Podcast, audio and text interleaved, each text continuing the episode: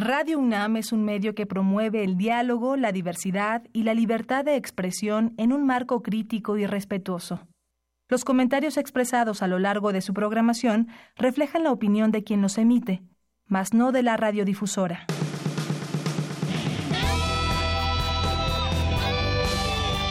Prisma RU.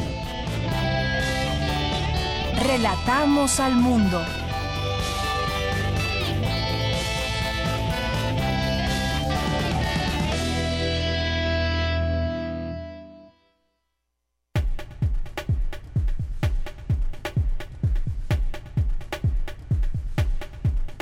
Muy buenas tardes, gracias por acompañarnos aquí en Prisma RU en el 96.1 de FM y también a través de www.radio.unam.mx. Mi nombre es Deyanira Morán. A nombre de todo el equipo le doy la más cordial bienvenida para que nos acompañe de aquí a las 3 de la tarde. Y ya que se empiezan, empiezan las vacaciones para los niños, para los jóvenes, ya también entrará en sus semanas de vacaciones la propia UNAM y hay pues distintas ofertas para eh, estar aquí en la ciudad, conocer pues muchos centros recreativos, están museos, están parques, hay muchas cosas que podemos hacer aquí y también empezarán los cursos de verano, que es una, una buena opción para muchos niños que tienen pues prácticamente dos meses de vacaciones y por aquí les recomendaremos uno por supuesto, el de la UNAM, muy bueno, ¿eh? no solamente porque se lo decimos porque sea de la UNAM, pero es un gran curso de verano, del cual le platicaremos eh, más adelante. Tienen una gran experiencia de muchos años, hay muchas actividades que niños entre 5 y 15 años pueden desarrollar, pero dejemos que más adelante nos lo platiquen nuestros amigos de actividades deportivas de la UNAM. También eh, Vamos a platicar sobre la, información que trae hoy Gaceta UNAM con su director Hugo Huitrón. Tenemos también eh, información sobre este es el, el, mes de la comunidad LGBTI y también de esto platicaremos. Vamos a tener hoy que es jueves y Cinemaedro con el maestro Carlos Narro. Más adelante, en nuestra segunda hora, vamos a tener también eh, con mi compañera Tamara Quirós entrevista a Vania Rojas, directora del Museo de Arte Carrillo Gil. Así que, pues quédese con nosotros. También tendremos diversa versión con Ruth Salazar. Tendremos información nacional, obviamente sin, pues ya con toda la, con toda la veda electoral. Habrá que estar también muy pendientes de no de no contravenir a la ley y también tendremos por supuesto la información internacional. Así que los invito a que se queden con nosotros en esta emisión del jueves 28 de junio aquí en Prisma RU. Relatamos al mundo. Relatamos al mundo.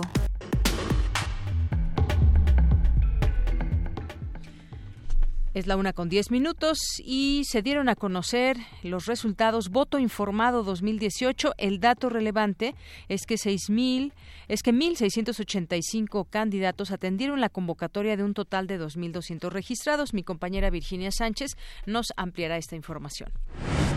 Señala Jacqueline Pechard que la corrupción tiene distintas modalidades y que es necesario conocerlas para poderla combatir. Más adelante, Dulce García con los detalles. Chihuahua es la entidad pionera en implementar el sistema penal acusatorio, que pone a prueba todas las reformas a las que le apostamos al Estado de Derecho. En unos minutos, Cindy Pérez Ramírez nos explica. En temas nacionales que destacamos hoy, el canciller Luis Videgaray se reúne hoy con el secretario general de la ONU, Antonio Guterres, a quien pide su intervención para impedir la separación de familias migrantes por Estados Unidos, hecho que ocurre desde hace varios meses. En los 213 días que han pasado desde que inició el proceso electoral, 133 políticos fueron asesinados en 26 estados de la República. Se trata del proceso más violento del que se tenga registro. La Confederación Patronal de la República Mexicana hizo un llamado a no votar por los candidatos relacionados con el crimen organizado, principalmente en las elecciones locales. De acuerdo con una investigación del diario Reforma, en los comicios de este domingo el costo por voto será de 31.2%, superior al del 2012, al pasar de 436 a 572 en promedio. Entonces la, será la elección más cara de la historia del país. El Instituto Nacional Electoral, el INE, prevé sancionar a varios eh, partidos por utilizar fideicomiso que creó para apoyar a los damnificados del sismo de septiembre para beneficiar a candidatos dirigentes ante órganos electorales del partido. De igual forma, la unidad de fiscalización del INE detectó una red de 10 empresas fantasma que facturaron más de 700 millones de pesos durante el gobierno de Rafael Moreno Valle en Puebla. En tanto, el magistrado del Tribunal Electoral del Poder Judicial de la Federación, José Luis Vargas Valdés, considera que en los comicios del próximo domingo lo que no se gane en las urnas no se va a ganar en la mesa de los tribunales. De último momento, el Partido Verde Ecologista solicitó al INE incluir al gobernador de Chiapas, Manuel Velasco, en la lista nacional de candidatos al Senado por la vía plurinominal. De gobernador podría estar a pasar a senador ahora. Con 89 homicidios dolosos, mayo se convirtió en el mes más violento en Ciudad Juárez, Chihuahua, por lo menos desde 2015, según datos del Sistema Nacional de Seguridad Pública. En la Ciudad de México, anoche una niña de tres años de edad y dos adultos fueron lesionados tras una balacera entre las calles de Pilares y Juan Sánchez Ascona en la Colonia del Valle. El Servicio Meteorológico Nacional informó que esta madrugada la depresión tropical 6E se intensificó a tormenta tropical Emilia, al sur de la península de Baja California. En los temas de economía, el Banco de México debe continuar con un enfoque de política monetaria cauto y estar listo para responder de acuerdo a las circunstancias, afirmó el subgobernador Javier Guzmán Calafel. En abril de 2018, el turismo procedente de Estados Unidos a nuestro país reportó la caída más pronunciada en siete años ante las alertas de viaje de Estados Unidos y la, inseguridad. La disminución fue de 6.8% con relación al mes similar de 2017. Y en los temas internacionales, el presidente de Rusia, Vladimir Putin, y su homólogo de Estados Unidos, Donald Trump, se reunirán en Helsinki el próximo 16 de julio, anunció este jueves el Kremlin. Y el relator especial de la ONU para Pobreza Extrema, Philip Alston, afirmó que el gobierno estadounidense criminaliza a los pobres, especialmente a las personas que se encuentran sin hogar. Hoy en la UNAM, ¿qué hacer y a dónde ir? El Instituto de Investigaciones Jurídicas te invita a la presentación del libro La nulidad de la elección presidencial de la autoría del doctor en Derecho, abogado, político y académico mexicano Jaime Cárdenas Gracia, investigador de la UNAM que se desempeñó como consejero del Instituto Federal Electoral de 1996 a 2003. Asiste hoy a las 17 horas al auditorio Dr. Héctor Fixamudio en Ciudad Universitaria. O si lo prefieres, puedes seguir la transmisión en vivo a través del portal www.juridicas.unam.mx. ¿Te gusta el cine francés? No te puedes perder el estreno de la cinta La estudiante y el señor Henry, que aborda la historia de un hombre gruñón quien por culpa de su inestable estado de salud no puede seguir viviendo solo en su apartamento parisino y termina aceptando la propuesta de su hijo de que alquile una habitación a una joven estudiante. La función será hoy a las 18 horas en la sala José Revueltas. La entrada es de 40 pesos, con descuento a estudiantes y profesores con credencial vigente. Te recomendamos la puesta en escena Pita Amor, Conciencia Turbada, recital poético dramatizado que plasma la vida y obra de esta escritora y oradora mexicana en el marco del centenario de su nacimiento.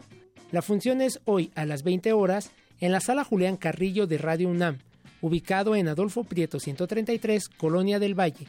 La entrada es libre y el cupo limitado.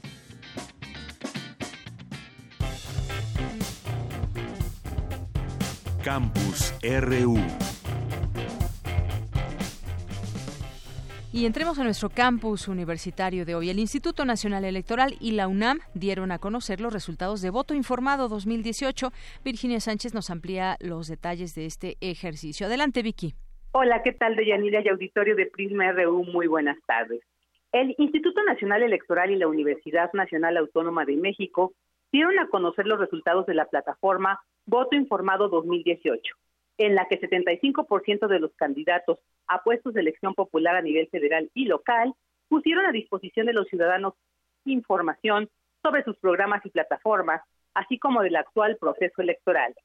El presidente del Comité Académico de Voto Informado 2018, Fernando Castañeda Sabido, informó que 1.685 candidatos a nivel federal y local atendieron la convocatoria de un total de 2.200 registrados.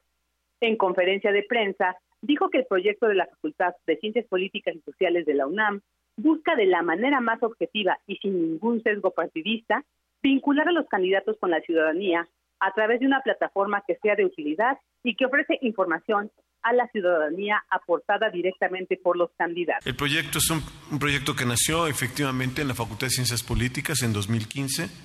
Es un proyecto que eh, siempre ha buscado, de la manera más objetiva eh, y sin ningún sesgo partidista, el vincular a los candidatos con la ciudadanía. Por su parte, Héctor Arámbula Quiñones, director de Educación Cívica y Participación Ciudadana del INE, destacó que se busca impulsar la participación de la ciudadanía en el proceso electoral. El proyecto Voto Informado 2018 tiene como gran objetivo general el siguiente, poner al alcance de la ciudadanía una herramienta que les permita conocer el perfil y las posturas de las y los candidatos a gobernador, a diputados, locales y federales, a senadores, a miembros de ayuntamientos y a candidatos a la presidencia de la República en, el actual proceso electoral.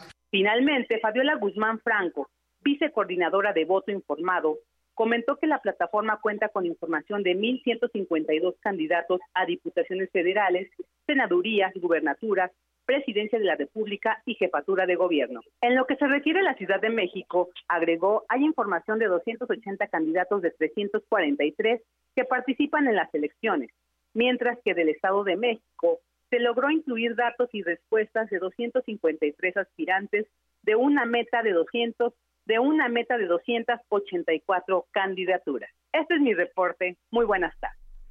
Gracias, Vicky. Muy buenas tardes. Sí, efectivamente, hay todo ese trabajo que hizo esta plataforma de voto informado, la cual pues se puede seguir consultando. Ahí está el portal. Gracias, Vicky. Continuaremos ahora con Cindy Pérez Ramírez Chihuahua, entidad pionera en implementar el sistema penal acusatorio que pone a prueba todas las reformas a las que le apostamos el Estado de Derecho. Vamos a escuchar esta información de mi compañera Cindy Pérez. ¿Qué tal, Deyanira? Muy buenas tardes. El estado de Chihuahua ha sido noticia durante este año. Actualmente la Fiscalía de ese estado busca castigo para la triangulación de recursos que detectó entre la Secretaría de Hacienda a la Federación y al PRI por medio del pasado gobierno estatal encabezado por César Duarte. Por esta acusación está detenido Alejandro Gutiérrez Gutiérrez, exsecretario adjunto de la dirigencia nacional priista. Para analizar el tema se llevó a cabo el foro El combate a la corrupción y el sistema penal acusatorio, el caso Chihuahua realizado en el Instituto de Investigaciones Jurídicas de la UNAM, en donde la doctora Ana Elena Fierro, investigadora y coordinadora del programa de análisis regulatorio del Centro de Investigación y Docencia Económicas,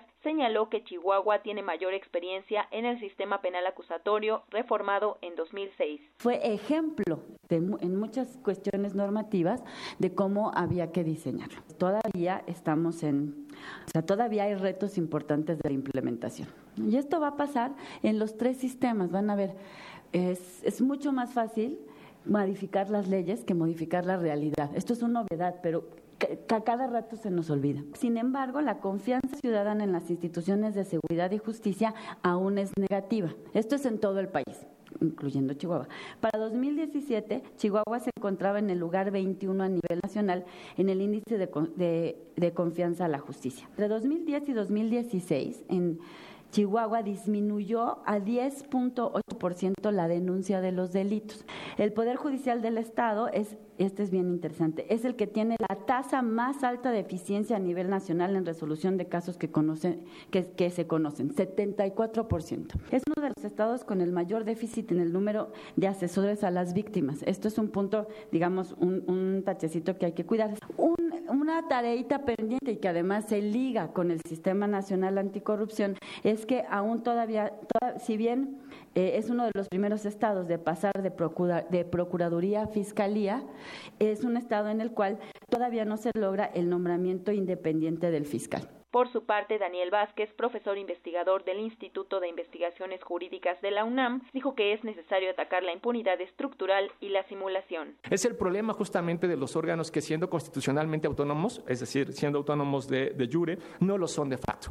Porque la simulación también la observamos con mucha claridad cuando lo que se hace es nombrar al frente de órganos que son constitucionalmente autónomos a gente que son incondicionales. Entonces, la autonomía que se supone que tiene ese órgano, pues, al menos de forma constitucional, pues de facto se pierde, porque está ahí simple y sencillamente para cubrir las espaldas de esa clase política en particular.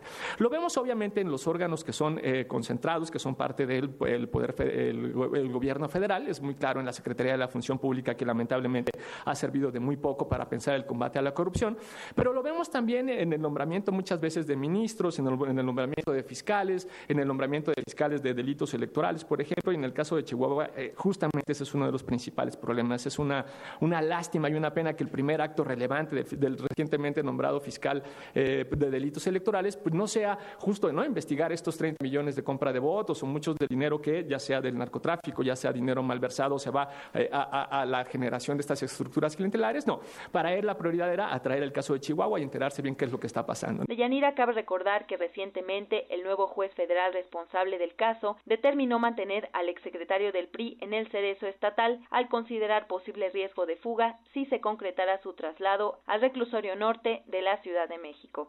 Este es el reporte que tenemos. Muy buenas tardes.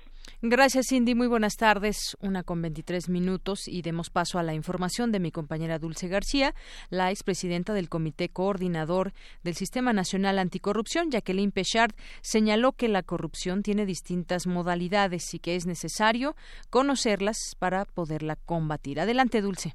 Deyanira, muy buenas tardes a ti al auditorio de Prisma RU. La corrupción tiene distintas modalidades y es necesario conocerlas para poderla combatir. Está la pequeña corrupción, que es la que se da, por ejemplo, en las ventanillas o con algún policía. Está también la gran corrupción, que tiene que ver con desvíos de recursos públicos en sumas importantes, en donde normalmente están involucrados altos funcionarios públicos. Así lo señaló Jacqueline Pechard, académica de la Facultad de Ciencias Políticas y Sociales de la UNAM, durante la última sesión del ciclo Podemos combatir la corrupción en México que se llevó a cabo como parte del programa Grandes Maestros UNAM. A pesar de que eh, no tenemos una fecha en que yo diga de repente ¡fum! nos cayó y explotó la corrupción y empezamos a ser muy muy sensibles al tema de la corrupción, empezamos a ser menos tolerantes a, a verla, la verdad es que sí podemos identificar que tiene que ver con el último periodo gubernamental y la verdad es que llama mucho la atención de qué manera eh, llega el presidente Peña Nieto al poder el primer año, que es el año de las grandes reformas estructurales, el Time Magazine lo coloca como el hombre que va a salvar a México. Detalló cómo despuntó la corrupción durante el sexenio de Enrique Peña Nieto. Bueno, pues el primer asunto del conflicto de intereses es la el famoso caso de la Casa Blanca, ¿no? En donde, fíjense ustedes que la señora Angélica Rivera, da una entrevista en esa casa maravillosa que se ve atrás, ¿no? Que es la famosa Casa Blanca. Y da la entrevista y entonces alguien dice, wow, qué caserrón, ¿no? Y entonces lo que hace el grupo de Aristegui Noticias es investigar y de dónde salió esa Casa Blanca y está reportada entre las cosas que reporta Peña Nieto, porque ustedes han de saber que los servidores públicos deben de reportar lo que son sus propiedades y los que son las propiedades de sus cónyuges y también de sus dependientes económicos. ¿no? Yo no puedo decir, ay, pues es que es una propiedad de mi marido y yo qué, ¿no? La funcionaria soy yo. Deyanira, el asunto de la corrupción es un tema que seguirá abordándose en la UNAM, sobre todo tomando en cuenta el actual proceso electoral. Es el reporte. Muy buenas tardes. Gracias, Dulce García. Buenas tardes. Porque tu opinión es importante, síguenos en nuestras redes sociales, en Facebook como Prisma RU y en Twitter como arroba PrismaRU. Queremos escuchar tu voz. Nuestro teléfono en cabina es 55 36 43 39. Una de la tarde con 26 minutos. Al principio comentábamos que ya están miles de niños en todo el país, millones, para salir de vacaciones y en este verano. Y hay muchas actividades que hacer en la ciudad, en cada uno de los estados donde eh, donde vivan y también se ofertan muchas eh, actividades y cursos de verano. Aquí en la UNAM, por supuesto, se tiene un curso de verano estupendo del cual nos va a hablar Cuauhtémoc Sánchez, que es director de Cultura Física de la Dirección General de Deporte Universitario. ¿Qué tal, Cuauhtémoc? Bienvenido a este espacio de Prisma RU de Radio UNAM.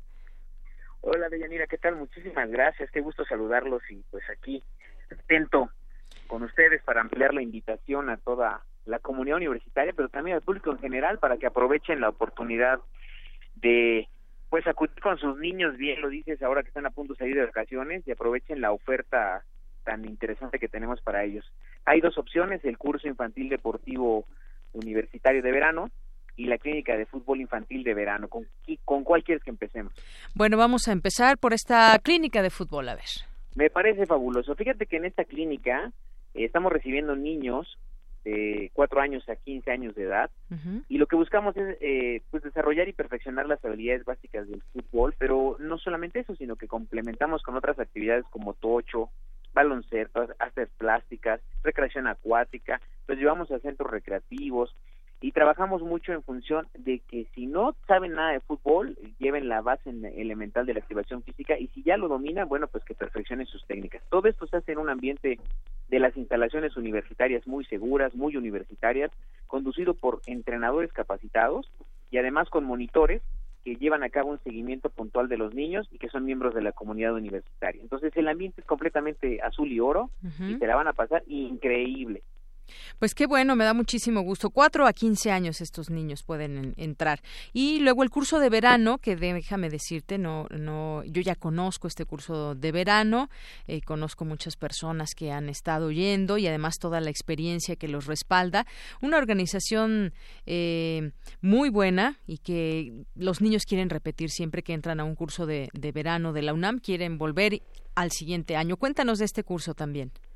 Muchísimas gracias. Efectivamente, fíjate que ambos ambas actividades tienen ya bastantes años. El curso ya va a cumplir su decimosexto aniversario que se lleva a cabo, por lo cual la experiencia y la seguridad que brindamos a todos los participantes es un elemento fundamental, básico y parte esencial de nuestra garantía en el servicio.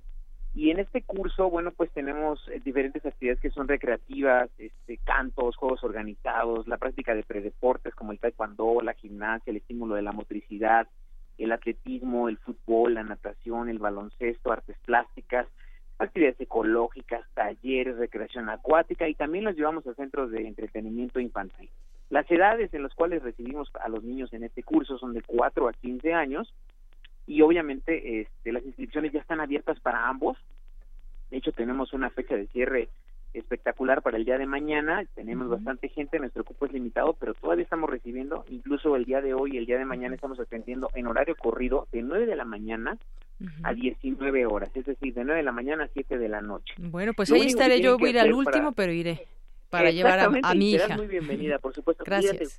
importante que lo menciones para garantizar el lugar de tu hija es importante que se registren consultando nuestra convocatoria en nuestra red de registro en la página www.deporte.unam.mx o bien comunicándose con nosotros a los teléfonos 5622 0526 y 27 para obtener mayores detalles.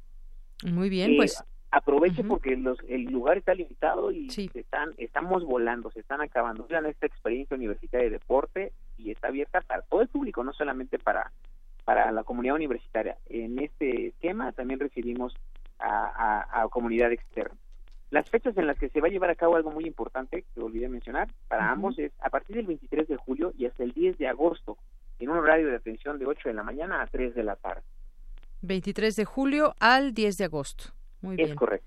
Y bueno, pues también ahí repetir la página que es www.deporte.unam.mx. También pueden encontrar fotografías y demás. Hay mucha gente que, como bien dice, se inscribe. Muchos muchos niños están organizados por, por edades y todo es acorde a la edad de, de los niños. Hay eh, grupos que están muy bien organizados también. Toda esta organización que ustedes tienen para irlos a dejar, para recoger y además a lo largo de este de este tiempo hay varias eh, instalaciones instalaciones que visitan también de la UNAM, como es, por ejemplo, el, alberca, el Museo Universum, y tienen ahí algunos lugares, bueno, ya de hecho Ciudad Universitaria, claro, ahí es donde se concentran.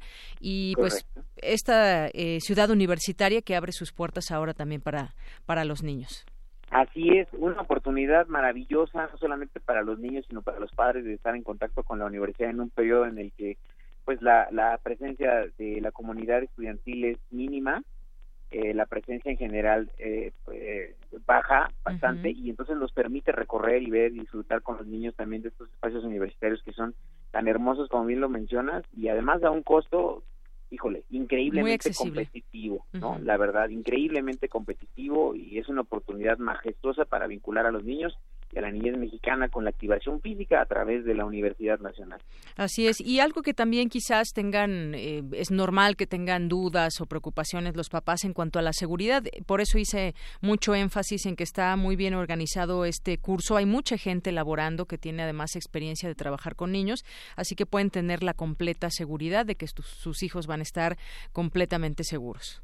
Efectivamente, contamos no solamente con servicio médico permanente para la atención, contamos con brigadas de vigilancia y seguridad y además todos los niños que vienen a este curso están asegurados. Entonces, eh, son estas garantías las que nos han hecho durante pues ya 16 años que sigamos con un, un éxito rotundo, con una seguridad garantizada y prácticamente eh, pues nuestro nuestro índice de lesiones está en cero. No falta por ahí en la clínica de fútbol que un balonazo, que un golpecito, etcétera, pero es parte de las experiencias que llevan los niños y que los enriquecen y fortalecen. Claro, pero en general hay una tranquilidad. Cuando los vamos a centros recreativos igual van perfectamente uniformados, porque los llevamos uniformados, las que les asignamos un par de playeres, una gorra para poderlos proteger, cobijar y reconocer. Y además, bueno, bien lo mencionas al momento de la entrega, recepción, eh, pues también garantizamos que solamente las personas autorizadas para que puedan hacer este proceso lo hagan. Así es. Y bueno, pues sabemos los niños son son muy inquietos y este es el mejor lugar de verdad porque es un espacio abierto en donde pueden correr, en donde pueden jugar, en donde pueden tener un espacio muy acorde a sus necesidades. Es correcto, la verdad es que pues no fue planeado, pero conoces muchísimo, muy bien el curso y la clínica. Le agradezco muchísimo algunas recomendaciones y ojalá nuestro público universitario y no universitario que nos sigue, pues también aproveche esta grandiosa oportunidad y les brinde a los niños esta oportunidad de activarse físicamente y de conocer otras cosas, además de enriquecerse con la experiencia universitaria en este curso de verano. Muy bien. Pues muchas gracias por la invitación, Cuauhtémoc Sánchez. Voy a decir de nueva cuenta la, rápidamente la dirección www.deporte.unam.mx. Ahí se pueden encontrar un, eh, un formato que tienen que llenar, un link y pues irlo a pagar hasta el día de mañana tenemos. Así que es correcto. Para cualquier información o detalle particular, si me permite, repito los teléfonos. Sí. 56 22 05 26 y 27. La terminación 27 también está activa para que ustedes puedan pues comunicarse con nosotros y conocer más detalles acerca de los requisitos y demás para poder inscribirse y aprovechar que el día de mañana es nuestro cierre de inscripción. Claro, y que los requisitos seguramente pues ya los tendrán ahí en casa, es una copia de, el acta de nacimiento, un eh, me parece fotografías también. De los padres, dos fotografías, un examen médico con una vigencia no mayor a 30 días para que sea reciente y podamos garantizar eh, pues la salud del aspirante y listo.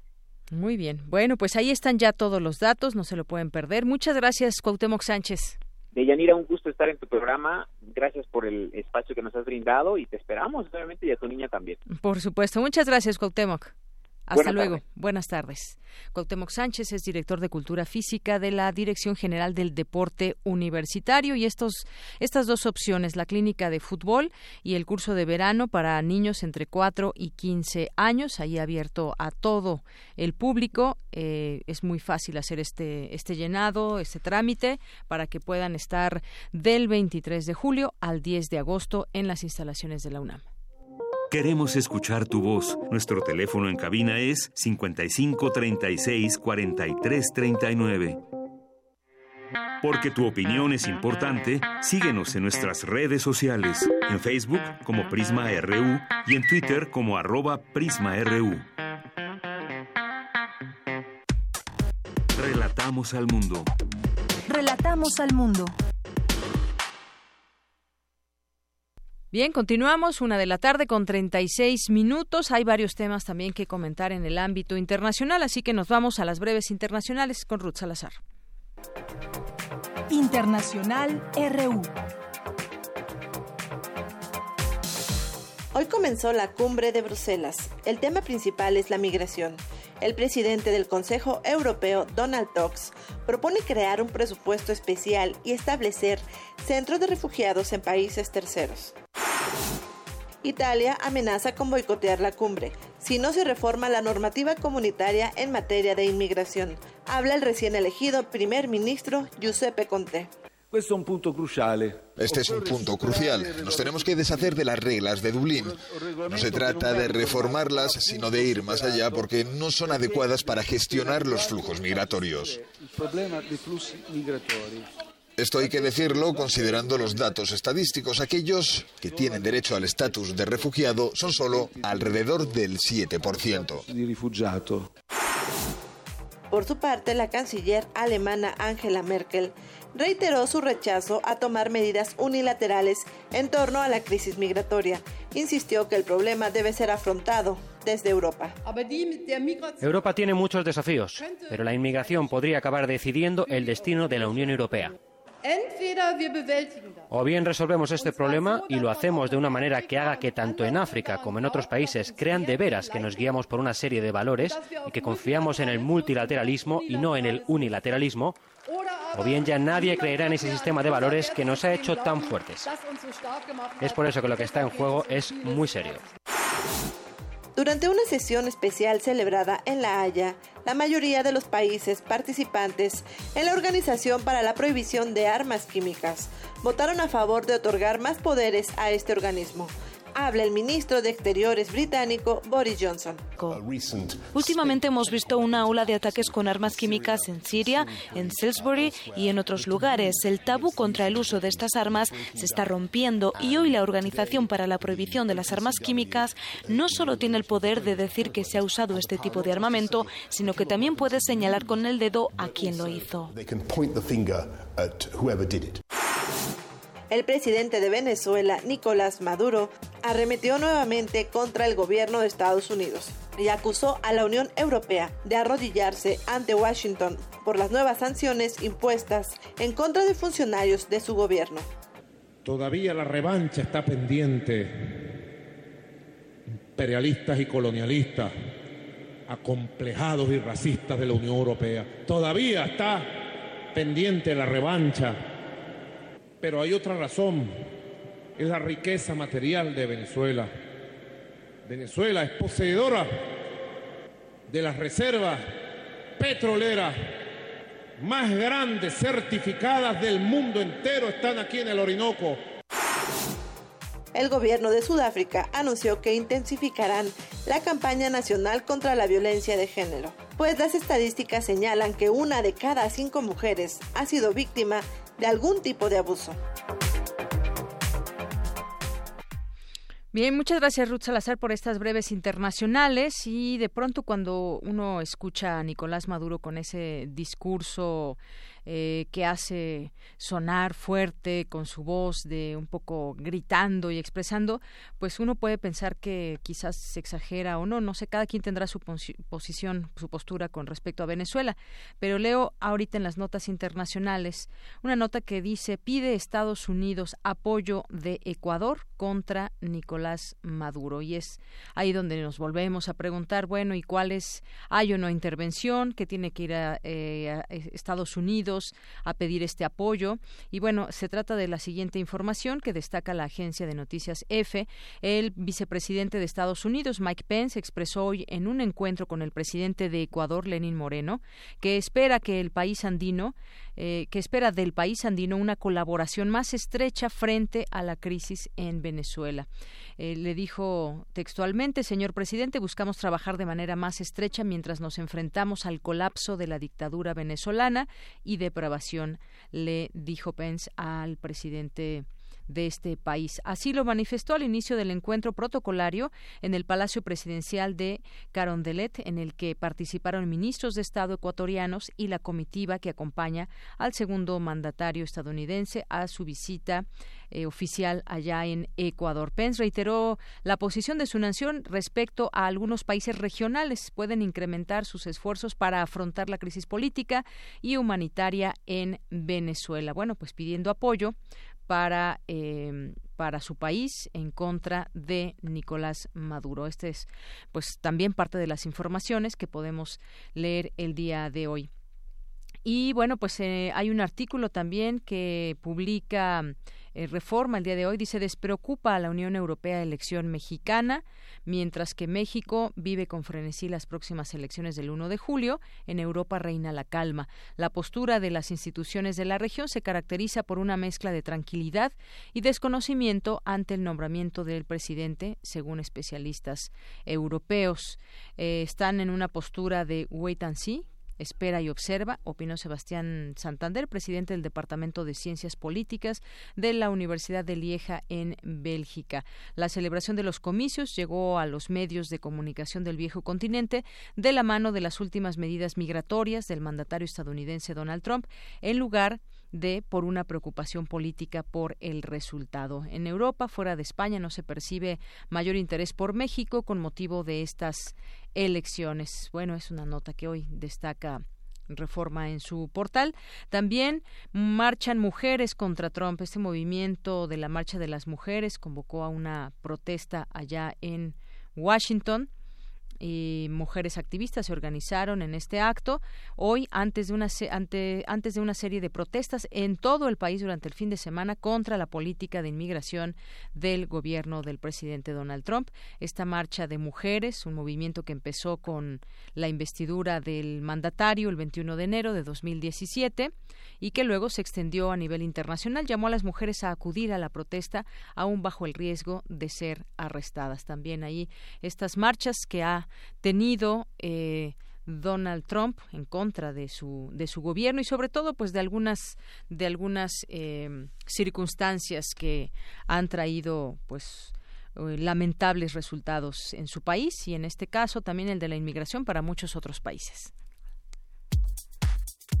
Tu opinión es muy importante. Escríbenos al correo electrónico prisma.radiounam@gmail.com. Bien, es la una con 43 minutos. Vamos a irnos con este trabajo que nos preparó Margarita Castillo para este día. Y bueno, estas son sus palabras. Adelante.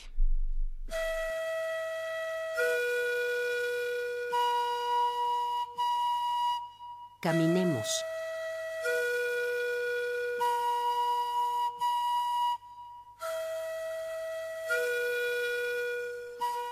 Enfrentarse a una selva, cruzar por ella, es muy duro, es difícil, es peligroso. Pero cuando tú estás seguro de que del otro lado está el mar, o está una ciudad, o está algo que necesitas, o bien simplemente quieres cruzarla porque vas en busca de un espacio nuevo para construir el futuro, no solamente tuyo, sino un futuro distinto, muy otro para todos. Entonces, tu curiosidad y tu deseo tienen que ser más grandes que tu flojera o cobardía para impulsarte a caminar. También es preciso que avises lo que vas a hacer, que lo digas fuerte, por si alguien se anima a ir contigo, tanto porque comparte tu visión como porque comparte tu sueño. Nunca es bueno estar solo. Siempre hay que compartir lo que piensas, lo que comes, lo que haces.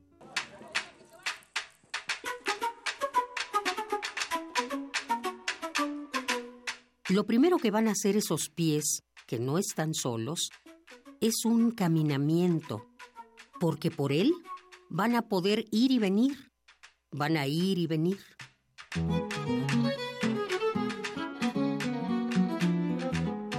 Luego, hay que platicar con más personas, explicarles, convencerlas para que caminen con ustedes, con el objetivo de que cada vez crucen por esa selva más y más personas, y así el caminamiento pisado por tanto pie se haga vereda. Y ya después de que muchas personas vayan y vuelvan de manera cotidiana, todas ellas lograrán convertir a la vereda en camino. Así, ese camino será cada vez más visible y más seguro para todos.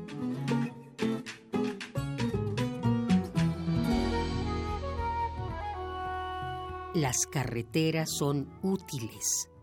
Sirven para comunicar poblados. Sirven para comunicar personas.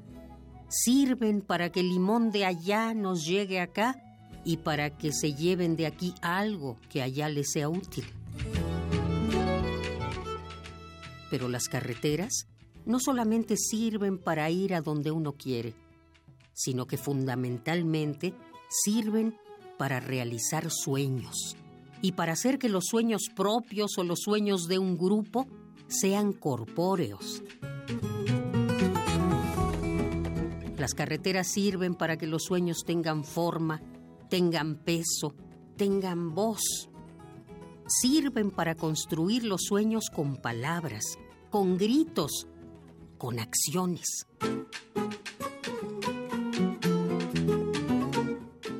Soñamos y caminamos para alcanzar nuestra mirada. Se puede soñar solo, se puede caminar solo, pero no se puede caminar por los otros. Cada quien tiene que usar sus pies para caminar. Esa es la única manera de vivir realmente. Lo que sí es una verdad es que nadie puede construir un camino o un sueño solo. Necesita cómplices para hacerlo. Se necesita el trabajo de todos para que la construcción de la realidad sea sólida. Es bueno no soñar solo. Siempre hay que hacerlo en grupo. Es mejor, es más sabroso. Parece que siempre estamos bailando.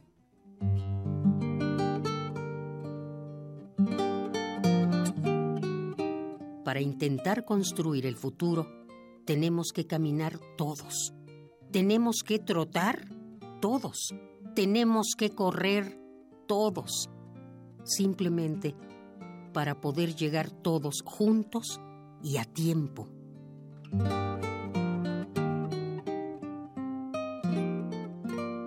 Escucha. ¿Escuchas? Eso que estás escuchando son los pasos que vienen. Ven, acompáñanos a construir un puente hacia el futuro. Ven, realicemos entre todos un sueño colectivo, el de todos. Ven. Avanzan ya banderas de unidad y tú vendrás marchando junto a mí y así verás tu canto y tu bandera florecer la luz de un rojo amanecer anuncia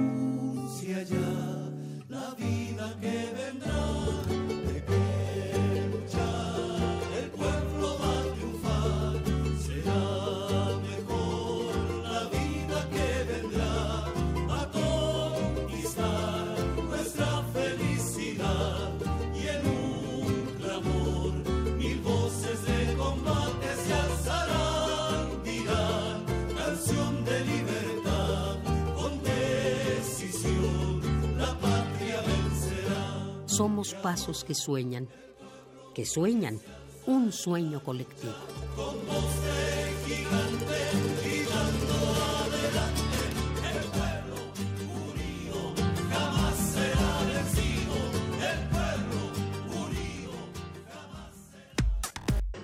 Prisma RU.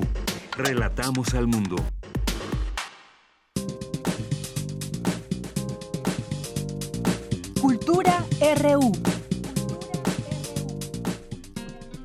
Pues ya entramos a la sección de cultura. ¿Qué tal, Tamara Quiroz? Bienvenida, muy buenas tardes. Gracias, Deyanira, muy buenas tardes. ¿Cómo estás? Pues bien.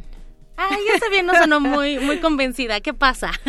¿Qué pasa? Pues bien, bien. Deyanira, ya casi llegan las vacaciones de verano. Deberías de estar un poquito más contenta. No, sí estoy contenta, pero de pronto quizás la lluvia, fíjate, en estas lluvias me tocó empaparme de pies a cabeza y quizás estoy ahorita resintiéndolas. Un poco resfriada.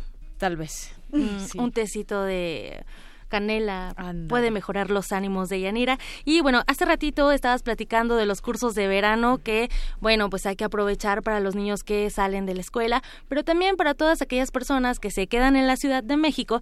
Tenemos excelentes opciones. Tenemos nada más cerca de 150 museos en nuestra ciudad y bueno, hoy vamos a platicar de uno en especial. Eh, el Museo de Arte Carrillo Gil, que además es un espacio que nos permite conocer propuestas artísticas contemporáneas tanto a nivel internacional como nacional. Y bueno, mañana viernes se inaugura la exposición El Gran Malentendido Wolfgang Palen en México y el surrealismo disidente de la revista DIN.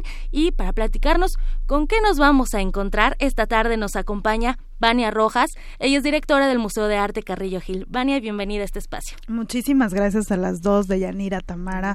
Muchas gracias por abrirnos este espacio. Y bueno, eh, antes de hablar de este padrísimo proyecto que es el gran malentendido de Wolfgang Palen.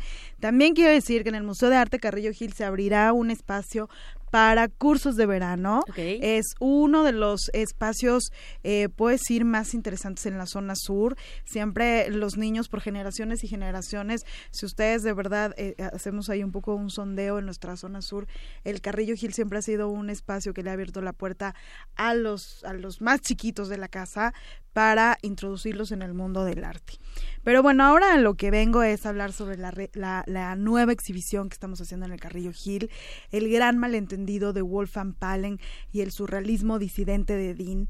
Es un, un título un tanto largo, pero es que eh, es la única manera de poder resumir un poco este enorme proyecto, un proyecto de muchos años de investigación del doctor Daniel Garza Usabiaga, quien ha sido investigador y curador de este proyecto, y que tenemos la fortuna de compartirlo con él en el Museo de Arte Carrillo Gil, y el cual eh, nos permite establecer toda la información de este grupo en los años 40, Ujú. un grupo muy importante de artistas mexicanos, en este caso encabezado por Wolfgang Palen, un artista austriaco exiliado en México, de la cual el Carrillo Gil tiene obra en su colección, y encabeza este grupo de, de, de los cuales eh, van a trabajar lo que está en boga en ese momento, que es el surrealismo, pero un, un surrealismo distinto. Así es. Eh, leído desde no desde estas premisas de André Breton no y, y de y de eh, esta constitución de surrealistas europeos sino leído también desde la integración de los pueblos originarios americanos. Así es, eh, él recogió, justamente recogió de las culturas indígenas elementos para su pintura y que además es de un- uno de los artistas pocos con, poco conocidos, pero que su técnica surrealista la enfocó un poco más hacia el ámbito social. Eh, sí hacia el ámbito social leído desde la parte Así cultural, desde estos pueblos originarios y también desde una parte muy interesante que el día de hoy eh, nos platicaba también el doctor Garza Usabiaga. Eh, nosotros siempre entendemos este surrealismo desde la parte figurativa, siempre lo relacionamos con eh, personalidades muy fuertes y muy importantes, obviamente, como Leonora Carrington, por ejemplo, como Remedios Varo. Pero bueno, Wolfgang Palen viene a dar un vuelco a ese surrealismo desde un trabajo mucho más abstracto en términos pictóricos, pero en términos de investigación, vinculando la ciencia y el arte, por eso se llama este gran malentendido, porque recordemos que el surrealismo europeo, ¿no? Dejaba a un lado toda esta parte científica y solamente se iban a abocar a la parte de, del sueño, ¿no? Del, del imaginario. Y Palen dice, no, ¿no? La ciencia y la tecnología eh, de, de, esa época, de ese momento, se tiene que incorporar al arte y mayor sorpresa todavía incorporando a todas estas eh, tradiciones de los pueblos originarios que también están llenos de ciencia, que también están llenos de magia, que también están llenos de una carga eh, pues científica, emocional, eh, vinculados con la naturaleza, que el propio Wolfgang Palen va a representar de una manera abstracta y va a dar como resultado este surrealismo disidente, ¿no? Y además, eh, bueno, esta exposición también nos va a hablar de la revista Dean, una revista que él editó aquí en México, pero que distribuida, distribuía para Londres y Nueva York. Eh, ¿Cuántos ejemplares hubo de esta revista, Vania? Son seis ejemplares. El Museo Carrillo Gil, en la exposición vamos a poder ver estos seis ejemplares de época.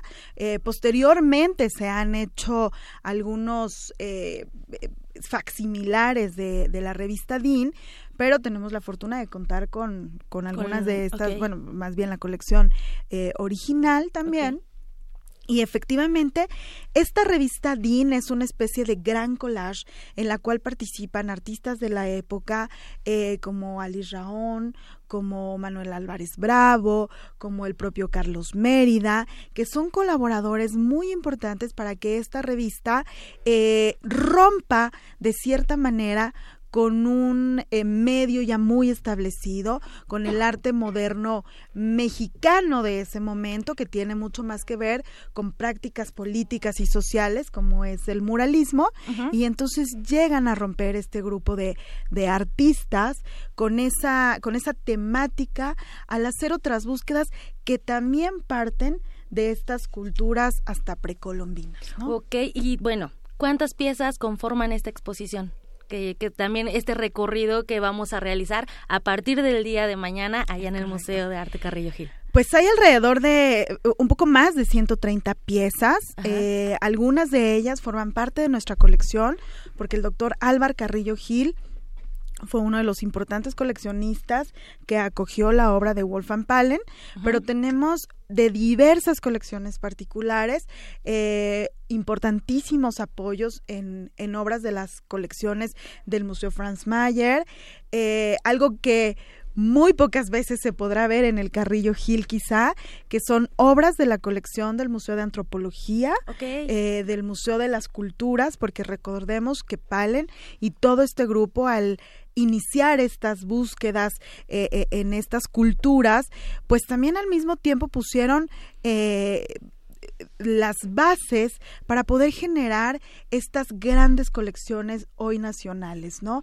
Entonces es también muy interesante ver cómo una figura que viene del exilio austriaco se asienta en México, eh, influye de manera muy importante en muchos de estos artistas, como Gunther Gerso, que también forma parte de nuestra colección, uh -huh. y que eh, cambia radicalmente su manera de, de, de, generar proyectos a partir de este acercamiento con Palen, eh, y cómo también estas ideas que trae Palen e inserta en la comunidad artística mexicana de los 40 y los 50, pues permiten también toda esta sistematización de eh, eh, y catalogaciones de objetos de culturas prehispánicas también y dan las bases para estos grandes museos que tenemos hoy en día. Qué maravillosa amalgama, ¿no? Hablas de, de la cultura popular, hablas del surrealismo, vas y, y, realizas un paseo por la historia de manera pictórica.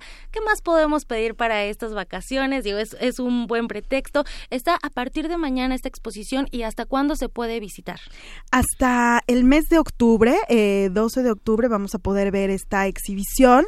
Y yo le sugeriría a todo el público de Radio UNAM que no dejen de visitar las redes sociales del Museo de Arte Carrillo Gil, nuestra página web, porque podrán encontrar todas las actividades académicas y paralelas que se van a llevar a cabo en torno a esta importante exposición Claro. y lo repito, de esta importante investigación del doctor Garza Usabiaga, en la cual van a encontrar eh, conferencias eh, importantísimas de especialistas que han trabajado sobre la revista DIN y sobre eh, la vida del propio Wolfgang Palen, que eh, he de decirlo, desafortunadamente es un artista que hasta este momento poco se había estudiado es. en México y se ha estudiado muy poco en, en, en Austria, su país de, de nacimiento, y gracias también a estos proyectos desarrollados desde México y toda la influencia que Palen tuvo en nuestro país, el próximo año en el museo más importante de, de Viena, de- del Museo Belvedere, se va a dar una exhibición que parte también de esta importante investigación que se ha hecho en México. Excelente. Y bueno, para aquellos que nos escuchan en algunos otros países a través de Internet, pueden ingresar a la página y realizar un, un recorrido en 360 grados que también nos ofrece la página de Internet. Muy bien, entonces a partir de mañana pueden acudir a la exposición El Gran Malentendido, Wolfgang Palen en México y el surrealismo disidente de la revista DIN. Vania Rojas, directora del Museo Carrillo Gil, muchísimas gracias por visitarnos en esta cabina y nada más les recordamos que el Museo de Arte Carrillo Gil se encuentra en la Avenida Revolución 1608, eh, esquina con Altavista, allá en San Ángel. Por supuesto, eh, entren a nuestras redes sociales, se van a enterar de todas las actividades, las actividades constantes que tenemos en el Museo de Arte Carrillo Gil. Eh, y bueno, visitar también la zona de San Ángel siempre es un Ah, placer. sí. Eh, nos ofrece una enorme posibilidad de museos, de restaurantes, de paseos. Entonces, bueno, vale muchísimo la pena. Eh, las vías de comunicación son magníficas para llegar al Museo de Arte Carrillo Gil, Metro Miscuac, Metro Barranca, el Metrobús de Insurgentes. Entonces, no hay pretexto. Incluso las visitas guiadas en el turibús, ¿no? Por supuesto. que también son el, el, el circuito que pasa por ahí también El está muy agradable sur. y también aprendes de toda esta historia de, de esa colonia y el amplio abanico que ofrecen. Vania Rojas, Muchas muchísimas gracias. Deyanira, me despido, les deseo una excelente tarde. Gracias Tamara, gracias Vania por venir. Vamos a hacer un corte y regresamos a la segunda hora de Prisma RU. Relatamos al mundo. Relatamos al mundo.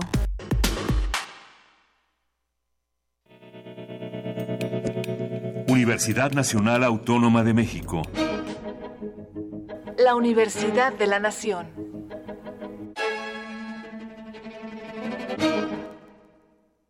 ¡Acción! Personas egoístas, violentas, que anteponen sus intereses a los derechos de otras personas. En la ficción les dicen villanos. Y en la realidad, para celebrar su séptima edición, Little México Film Festival 2018 convoca a todos los estudiantes o realizadores audiovisuales independientes a participar en su certamen de cortometraje. Certamen de cortometraje. Tema corrupción. Participa con el género que mejor se acomode a tu estilo. Ficción, documental, animación, experimental y fusión. ¡Silencio, va a correr! Tienes hasta el 30 de septiembre. Consulta las bases en www.limefilmfest.com. ¡Córrela! Realidades en pantalla que superan a la ficción cotidiana. Little Mexico Film Festival. ¡Corte y queda! Muchos de mi generación piensan que votar no sirve de nada. Y yo les pregunto, ¿se dan cuenta que somos nosotros quienes decidimos? ¿Que somos más de 37 millones de jóvenes? Con nuestro voto vamos a decidir para dónde va el país. Es nuestra decisión a quiénes ponemos y a quiénes quitamos. Discute, sí, pero infórmate. Y vota por quien tú quieras, pero vota. Recuerda que este primero de julio los jóvenes somos más. Yo voto. Voto libre. INE. Este primero de julio viviremos la elección más grande en la historia de nuestro país. Es un momento decisivo para todos los ciudadanos. Con confianza salgamos a votar. Construyamos juntos el rumbo. Es el momento de ejercer nuestro derecho, nuestra libertad. El Tribunal Electoral del Poder Judicial de la Federación protege nuestra decisión, garantiza la participación igualitaria y que todo suceda en un marco de legalidad. En México, tu voto se respeta. Tribunal Electoral del Poder Judicial de la Federación. Justicia que da certeza a la democracia. 1968 nos legó una transformación social tan profunda que aún hoy, a cinco décadas de distancia, seguimos escuchando sus ecos y escribiéndonos a través de la tinta de la memoria. Si eres un joven entre 15 y 35 años, la Coordinación de Difusión Cultural UNAM te invita a participar en el concurso de escritura sobre los movimientos sociales y su legado cultural y educativo. Ensayo literario, crónica literaria, dramaturgia, relato gráfico, testimonio. Consulta la nueva fecha de cierre y los premios en www.universodeletras.unam.mx o escribe a info@universodeletras.unam.mx o al 5622-6666, extensión 48870. 2 de octubre no se olvida, se escribe. En México, las elecciones no las hace el gobierno ni los partidos, las hacemos nosotros. Dudar del proceso electoral y de sus resultados es como dudar de nosotros mismos. Esta es mi credencial para votar. Me identifica, me involucra y es única. Tiene elementos de seguridad visibles e invisibles. Con la mayor cobertura del padrón electoral, 98 de cada 100 tenemos credencial para votar libremente. Estamos listos para decidir. INE.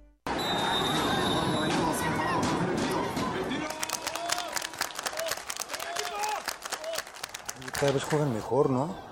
Oye, ¿y si de aquí nos vamos a votar? No, tengo mejores cosas que hacer. ¿Que tienes mejores cosas que hacer? Puros pretextos. Este primero de julio no hay pretexto. Vota. En el Estado de México elegiremos diputaciones locales e integrantes de los ayuntamientos. IEM, Instituto Electoral del Estado de México.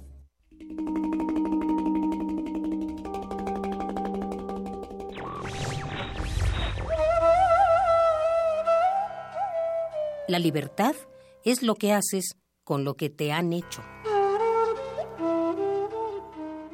Jean-Paul Sartre.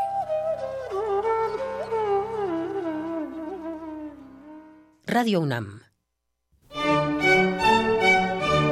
Tenemos la fusión exquisita para ti. Dos esencias finamente mezcladas que al entrar en contacto con tu ser te harán bailar. Diáspora de la danza. La música a través del cuerpo. Acompaña a Juan Arturo Brennan de lunes a viernes a las 6.40 de la mañana y a las 15 horas por el 96.1 de FM. Radio UNAM. Experiencia sonora.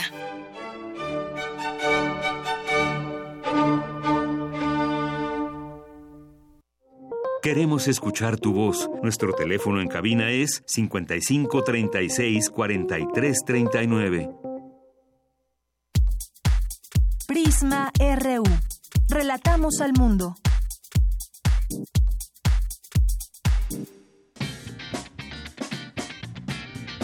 Mañana en la UNAM, ¿qué hacer y a dónde ir?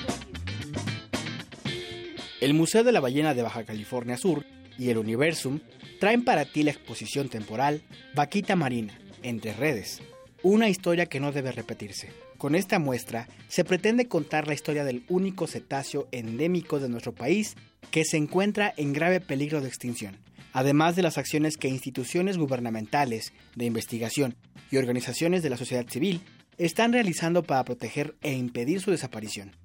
Te invitamos a visitar a partir de mañana 29 de junio y hasta el 30 de septiembre en la planta baja del edificio A del Museo de las Ciencias. La entrada general es de 40 pesos. Recuerda que tienes hasta mañana 29 de junio para inscribirte al curso de verano Cómputo y Tecnología para Niños y Jóvenes, desarrollado por la Dirección General de Cómputo y de Tecnologías de Información y Comunicación de la UNAM y que se llevará a cabo del 30 de julio al 10 de agosto. Para mayores informes, asista al Centro Mascarones ubicado en Rivera de San Cosme número 71, Colonia Santa María la Ribera, o ingresa al sitio www.tic.unam.mx. Te invitamos a la muestra Ahora en Común Más Opacidad. exposición colectiva de arte contemporáneo de la generación 2016-2018 del SOMA, espacio que permite estimular el diálogo y la colaboración entre artistas de diferentes contextos. Entre artistas de diferentes contextos, disciplinas y generaciones, buscando reflexionar acerca de la obra de arte como un detonador de preguntas abiertas. Esta instalación se encuentra expuesta de martes a domingo de 10 a 19 horas en el Museo Universitario de Ciencias y Arte, ubicado en calle Tonalá 51, Colonia Roma Norte. La entrada es libre.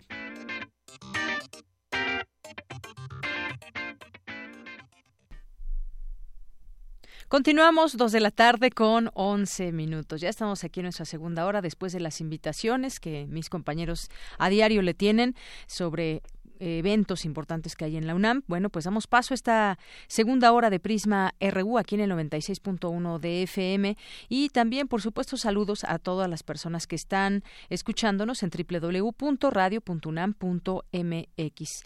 Gracias a todos ustedes que nos escuchan, que nos pueden llamar al 5536 4339 o que por aquí nos hacen llegar algún mensaje a través de las redes sociales. Arroba Prisma RU es nuestro Twitter y Facebook eh, Prisma RU. Muchas gracias a José Luis Sánchez aquí por sus comentarios, al negrito en el arroz que dice que tiene mucho tiempo que no se aparece, aparece en el Carrillo Gil. Bueno, pues esta es una muy buena oportunidad para que a partir de mañana eh, visites esta exposición de la cual nos hablaba hace un momento Tamara. Así que negrito en el arroz, todo el tiempo para ti dispuesto ahí en el Carrillo Gil. Galán de Barrio también nos manda muchos saludos, que mucho ánimo y ya se va al curso del CCH UNA. Muy bien, Galán de Barrio, te mandamos muchos saludos. Gilberto, Eduardo Nicolás, también que nos dice qué es lo que acabamos de escuchar sobre los sueños colectivos, dónde puedo encontrar el texto, me gustó mucho, gracias. Bueno, te lo podríamos hacer llegar también. Eh, eh, Margarita Castillo siempre pone a su disposición de quien quiera el material y bueno, pues también estará en nuestro podcast en siguientes días, Eduardo. Gracias. Alberto Díaz también nos escribe, Tomás Manuel Fábrega, Lili Arroyo, en Negrito en el Arroz, Andrea González nos dice estamos a tres días de las elecciones más importantes del país, haremos historia. Gracias, eh, Andrea. Eh, Magdalena González, Historia Suayed también, Revista Universidad y Filmoteca UNAM, muchos saludos. Itzel también nos dice por aquí que una transmisión en vivo de la página de Facebook del Instituto de Geofísica, eh, que más adelante les platicamos de todo este tema que se abordó hoy ahí en este lugar el mapa de feminicidios desafortunadamente pero hay que hay que tenerlo en cuenta conocerlo para poder eh, pues llevar a cabo soluciones en este sentido. Defensor de Radio y TV UNAM también que se hace presente al, en esta en estas horas siempre también le sugerimos seguir esta cuenta arroba defensor UNAM y ahí pues le pueden hacer sus comentarios sobre la programación de AM y de FM de Radio UNAM. Alejandro Toledo le mandamos también muchos saludos. Euge Indic de, Trump, Magdalena ya la dijimos, quijoteeduca.org, Juan José Mirós, Erandi eh, muchas gracias, Anisot, Anisóptera, Maximino Matus y a todas las personas que se sumen con nosotros aquí en esta, en esta red social. Eduardo Nicolás también. Y son las dos de la tarde con 13 minutos. ¿Cómo vamos en el fútbol? En este momento se está disputando un partido. ¿Quién está jugando?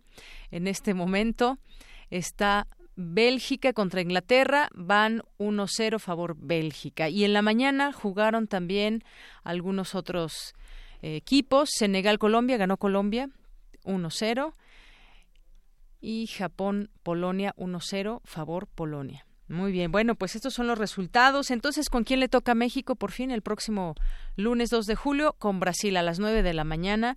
Eh, lunes 2 de julio estará jugando México. Fíjense que después de ayer, del partido de ayer, eh, pues muchas cosas se dijeron en torno a lo que fue la actuación de México. 40 años no le iba tan mal a México en un partido, quedaron 3-0 con Suecia, pero pasa la siguiente ronda de panzazo gracias a que Corea metió dos goles al equipo de Alemania. Hoy escribe en cancha de reforma a Juan Villoro, que le encanta el fútbol, y bueno, entre otras cosas, dice que eh, Corea del Sur, ya eliminada, sacó del Mundial al peor representante representativo alemán de los últimos 80 años. Para entender las raras compensaciones del fútbol, conviene recordar una sentencia de Confucio, sabio chino que define la vida diaria de Corea. Y dice así, ¿me preguntas por qué compro arroz y flores? Compro arroz para vivir y flores para tener algo por lo que vivir. Contra Alemania, Corea ya no podía cosechar arroz, pero podía cortar una flor. Así describe lo que fue este partido. Mientras eso ocurría en Kazán, ¿qué pasaba en Ekaterimburgo? Nación tranquila, Suecia produce admirables catástrofes imaginarias, crímenes resueltos por un detective sin pistola en las novelas de Mankel, deprimentes amores en el cine de Bergman, lúgubres humillaciones en el teatro de Strindberg. Esos dramas maravillosamente ficticios fueron la realidad de México, dice en este artículo. Herrera ofreció una versión zombie de sí mismo, se cayó en la jugada del primer gol y perdió el balón para permitir el segundo. Lozano se ahogó en la en el mano a mano, Gallardo dribló a tres y hasta a cuatro contrarios, pero solo para perder la pelota y dejar un terrible hueco a sus espaldas. Vela estuvo más solo que Adán en Día de las Madres. Parte de lo que dice hoy Juan Villoro. Dice, ¿cómo explicar el repentino deterioro de un equipo que se había atrevido a ser distinto a falta de un Confucio local? Transcribe un diálogo profético en un puesto de carnitas. En lo que esperábamos nuestras, nuestras raciones, alguien dijo, ojalá el trino se confíe. El éxito nos ataranta, intervino otro. Detrás de la humeante barbacoa, la vendedora resumió nuestro trato con la adversidad. Luego eso se pasa. Así, así describe parte del día de ayer Juan Villoro. Y continuamos con la información. Eh, vamos a irnos ahora con mi compañera Cristina Godínez, académica de la UNAM, expresa que las fotografías contribuyen en el estudio de las sociedades. Cuéntanos, Cristina, buenas tardes. Deyanira Auditorio de Prisma RU, buenas tardes. En la plática sobre el estudio del patrimonio fotográfico de México, la doctora Eugenia Meyer, de la Facultad de Filosofía y Letras de la UNAM, habló del significado que tiene la fotografía en la historia refirió que a finales de los años 70 del siglo pasado, el gobierno mexicano adquirió la colección Casasola. En 1976, a final del sexenio de Luis Echeverría, el gobierno adquirió la colección Casasola a la familia. Ustedes saben perfectamente bien que la colección Casasola no era nada más de los Casasola, sino de una serie de gentes que si se las vendían a Casasola, ellos le ponían su rubro y se hacían de ello. Esto se estableció, entonces se juntó las imágenes, se la vendieron y el gobierno, casi al final del sexenio de Echeverría, se fundó la Fototeca Nacional de Lina en el templo y exconvento de San, Francisco de Pachuca. Entre sus funciones precisamente se encuentra ya el resguardo, la catalogación, la conservación, la digitalización y la difusión de los acervos fotográficos de la nación. Y además, hoy día tiene una labor que a mí me parece sorprendente, que es la coordinación y la organización del Sistema Nacional de Fototecas. Expresó que todas las fotografías contribuyen en el estudio de las sociedades que a lo largo de todos los años que se va dando el proceso de la fotografía, hay también lo que nosotros llamamos el fotógrafo calleguero, el dominguero, aquellos que van a tomar fotografías a la Alameda o aquellos que en un pueblo, por ejemplo, em, se colocan en, en un corazón, ¿no? Y les toman la foto a los novios diciendo te amo o te recuerdo, etcétera. Todas esas fotografías tienen una intención y todas estas fotografías también son muy importantes porque nos ayudan a entender formas de vida, vida cotidiana, valores, estética, etcétera. Entonces descubrimos una serie de fotógrafos olvidados que iban desde los anónimos, como decíamos, englobados por Casasola, hasta los muy locales y significativos, como el caso fundamental de Romualdo García en Guanajuato, de Pedro Guerra en Mérida, y encontramos con un cúmulo de imágenes de los que llegaron a México a quedarse, Calo, Breme, o bien nos adentramos también en el Archivo General de la Nación, que tenía una importante fototeca, entre otras la de Díaz eh, Delgado y García, la de Ignacio Ávila y mucho más tarde la de Mayo. Por último, señaló que la fotografía es una fuente de primera mano que obliga al historiador a detenerse a pensar que las imágenes enriquecen la capacidad de comprender, de criticar el pasado y suponen una participación activa entre lo que se ve, quién lo ve y el fotógrafo. Dianira, este es mi reporte. Muy buenas tardes. Gracias, Cristina. Muy buenas tardes. Vamos ahora con Cindy Pérez Ramírez. 17 entidades federativas de nuestro país tienen litoral, 17 estados, lo que habla de una gran riqueza natural en materia pesquera que tendríamos que aprovechar. Adelante, Cindy. Buenas tardes. ¿Qué tal, Deyanira? Muy buenas tardes. México está situado en el lugar 16 a nivel mundial en producción de pescados y mariscos. Según la FAO, el consumo promedio por persona es de 12 kilos, por arriba del latinoamericano de 10.4. Sin embargo, resulta insuficiente ante los 20 kilos que se consumen en otras partes del mundo. Ante este panorama y en el marco del seminario permanente sobre agricultura, alimentación y nutrición, se llevó a cabo en la Torre de Ingeniería de la UNAM la conferencia Los recursos pesqueros de México y la Alimentación, en donde Adolfo Gracia Gasca, investigador del Instituto de Ciencias del Mar y Limnología de la UNAM, dijo que existen múltiples beneficios de su consumo. Que es proteína de alta calidad, tienen un valor nutricional excelente, tienen una gran cantidad de vitaminas, además de la grasa omega 3 y eh, sobre todo es importante que complementan la dieta proteínica de verduras y frutas. A nivel mundial, se, 15 eh, al 20% de las proteínas que se consumen provienen de alimentos acuáticos y se espera que en un futuro no muy lejano contribuyan con más proteínas de lo que eh, hacen los bovinos y los ovinos. Y lo que vemos es que hay un incremento sostenido en la producción y a partir de los años 80, 90 se sostiene, se mantiene la producción y empieza a crecer la acuacultura.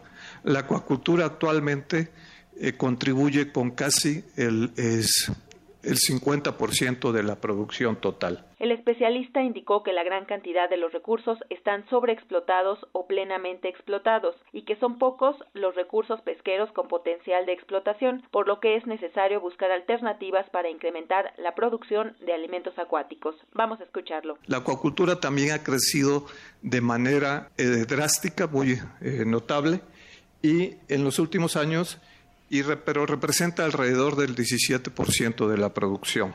El, esta es una alternativa de incremento para la producción de alimentos. Los más importantes de la, de la acuacultura es la mojarra, el ostión, el, camarón. El atún realmente no es acuacultura total, sino es más bien crecimiento, es engorda o crecimiento de, del atún. Pero una alternativa mucho más importante para incrementar la producción de alimentos es la maricultura que está incipiente en nuestro país. La otra que está considerada dentro de la, eh, ley de pesca y acuacultura es el buscar nuevos productos pesqueros, pero estos, como vamos a ver, son relativamente eh, poco lo que se puede encontrar. De Yanira ocupamos el tercer lugar de producción de pulpo y atún, sexto en sardina y séptimo en camarón, langosta y mojarra. Es la información que tenemos. Muy buenas tardes. Gracias, Cindy. Buenas tardes.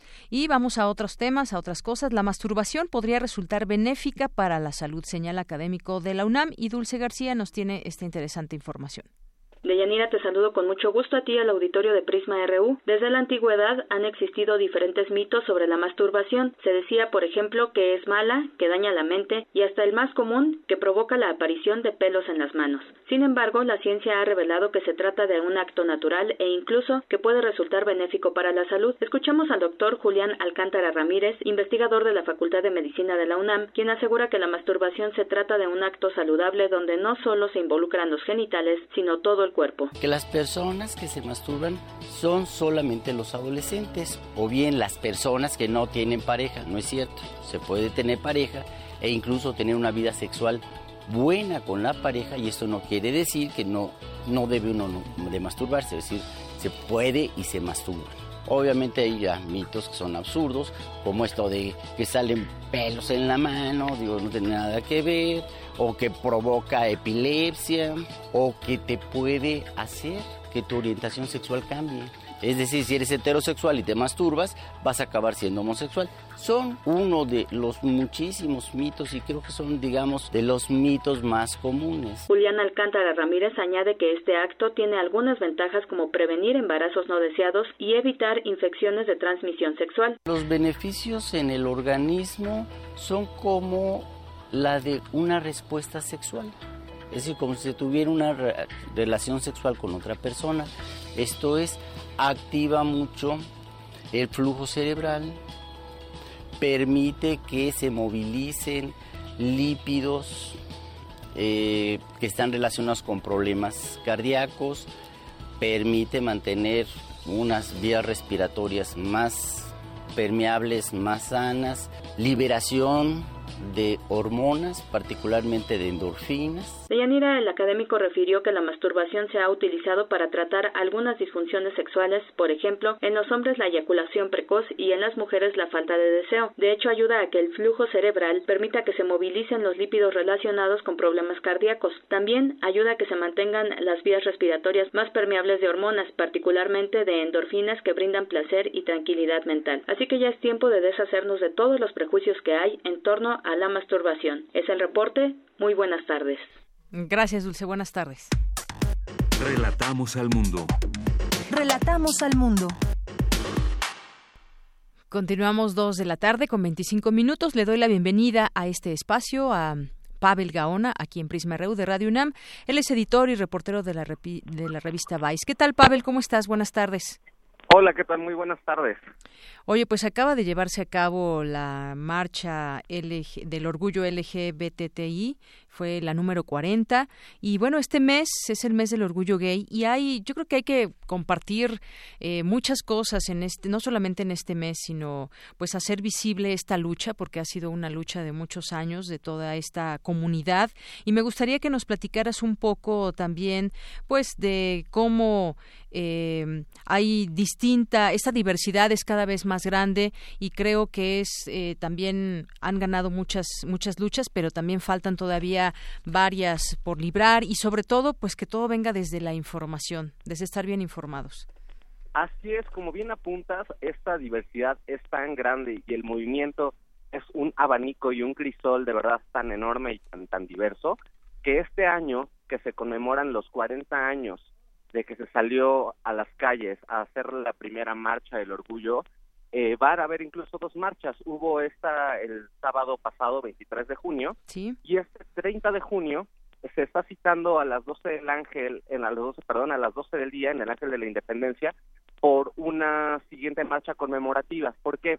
Porque la del día 30, digamos que era, era como la marcha masiva, y en esta, digo, la del 23 la marcha masiva y la del día 30 era una, es una marcha más bien como de disidencia. Es una marcha que tiene que ver mucho más con la exigencia de las cosas que faltan por ganar, como bien apuntas, porque si bien hay mucho que celebrar, y esa es la parte del ánimo del carnaval, de la fiesta, de los colores, del baile y demás, también hay muchas, muchas cosas que todavía falta por puntualizar y por conquistar, y esta marcha del, del día 30 es para lo que está enfocada. Así es. Eh, Pavel, pues hay un tema del que no podemos dejar de hablar y que es la homofobia y que pues digamos que desafortunadamente no se ha logrado erradicar. Es, eh, finalmente es una forma de racismo, una forma de hacer la diferencia entre personas heterosexuales y homosexuales. ¿Cómo, cómo va este tema pues posicionándose para que, porque además hay un día, también hace poco eh, se dio este día de contra la homofobia, pero pues cómo vamos en este tema, no sé si tengas eh, pues datos de la ciudad o del país o incluso del mundo que pudieras compartirnos. Pues mira, tristemente, eh, la homofobia es un problema que parece que eh, vamos ganándole batalla, pero no es tan así. Solamente es en ciertas burbujas y en ciertos sectores en los que la homofobia eh, va perdiendo terreno, ¿no? Pero según las estadísticas de Letra S, que es una organización que se dedica justamente a hablar de diversidad sexogenérica y VIH-Sida, eh, un solamente, imagínate, 33% de los crímenes de odio por homofobia ocurren dentro de las mismas casas de las personas que son violentadas por sus propias familias, que son sus familias directas o indirectas. Imagínate que un 33% eh, por ciento de estas personas que son violentadas o incluso que llegan a perecer eh, por su diversidad sexogenérica, eh, pues esta violencia ocurre a mano de sus familiares. Esto es gravísimo. Y esto hablamos de la violencia que es contabilizada, porque además tristemente mucha de la violencia que existe en cuanto a la homofobia no se denuncia y no hay organizaciones que se dediquen a levantar censos sobre esto, ¿no? O sea, son, hay más de, en, dentro de los últimos cuatro años, más de 500 personas han perecido. Eh, y no me gusta decir perecido porque eso hablaría de, de que han, han muerto de manera espontánea y no es así. Ellos han sido asesinados de manera violenta. Inclusive hace, hace un par de semanas en Guerrero, en Taxco, apenas tres eh, activistas de la diversidad sexual fueron asesinados.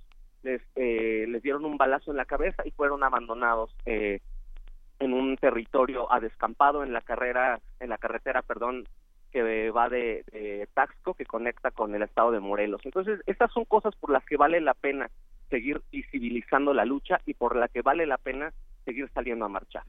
Eh, así es, Pavel. Y ahora que mencionas este tema de la familia, pues desafortunadamente, pues existe esa familia que reprime al homosexual, la familia que no acepta que su hijo tenga esa preferencia sexual y que incluso, pues buscan manera de, pues de aliviarlo por supuesto que esta palabra pues es terrible pero muchas veces así lo piensan las familias eh, que se encamine o incluso pues lo llevan a, terapias y demás.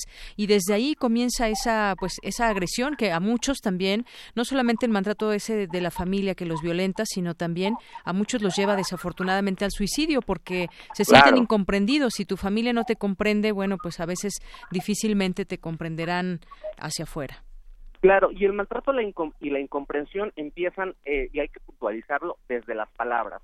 Ahorita hay una, digamos que hay una, una tendencia eh, a, tratar de que el lenguaje no solamente sea lo más inclusivo posible, sino también sea lo más puntual.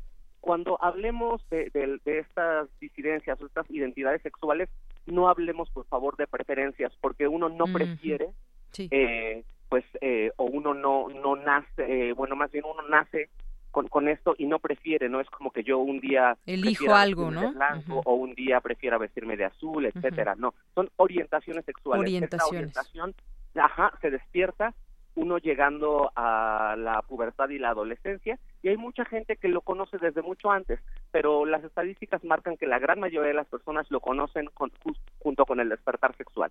Ya desde ahí, desde que empezamos a puntualizar desde las palabras, porque quien dice quien habla de preferencia dice, ah, bueno, si es una preferencia, pues entonces es algo que se puede cambiar, ¿no? Y ves por eso que vienen estas famosas terapias de reconversión, que son súper violentas y que además muchas veces eh, desembocan eh, tristemente en lo que ya nos comentabas un rato, ¿no? Que son pues esta autorrepresión y muchas veces en sus digamos, sus manifestaciones más tristes, incluso en el suicidio. Claro, y aunque no lo creamos, hay gente que sigue pensando que esto es una enfermedad o quiere seguir sumida en, en, su, en su ignorancia. Em, también está, em, pues, muchos temas dentro de esta diversidad, Pavel, porque tenemos el caso de muchos eh, transexuales, como decías, la, esta, eh, una operación que se pueden hacer para cambiar de, eh, cambiarse de sexo, pero hemos estado, por ejemplo, tan de cerca para entender todo el proceso que tienen y muchas veces un proceso pues muy sufrido, muy muy fuerte que tienen que pasar.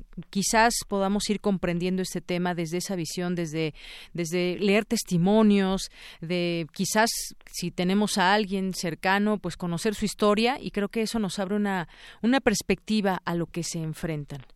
Claro, es, y además es muy muy importante que todas estas personas tengan visibilidad e inclusión dentro de la vida diaria y la vida cotidiana. Y lo digo desde mi labor como periodista, yo he tratado de poner eh, eh, o puntualizar cada vez más que las personas trans tengan un, un espacio, porque cuando hablamos de la comunidad LGBTTIQA, y es bien importante hablar de todas las T, porque si solamente hablamos de una T, entonces hablaríamos solamente de la comunidad travesti, hablaríamos de los transgénero o hablamos de los transexuales. Hay que hablar de las de las tres T que están pues incluidas dentro de nuestra comunidad, porque si no pues es invisibilizarla. Si existe todavía mucha incomprensión, eh, mucha ignorancia, eh, muchísima falta de información adentro de la misma comunidad, pues imagínate cuánta incomprensión no hay en el Vox Populi en cuanto al grueso de la población, ¿no?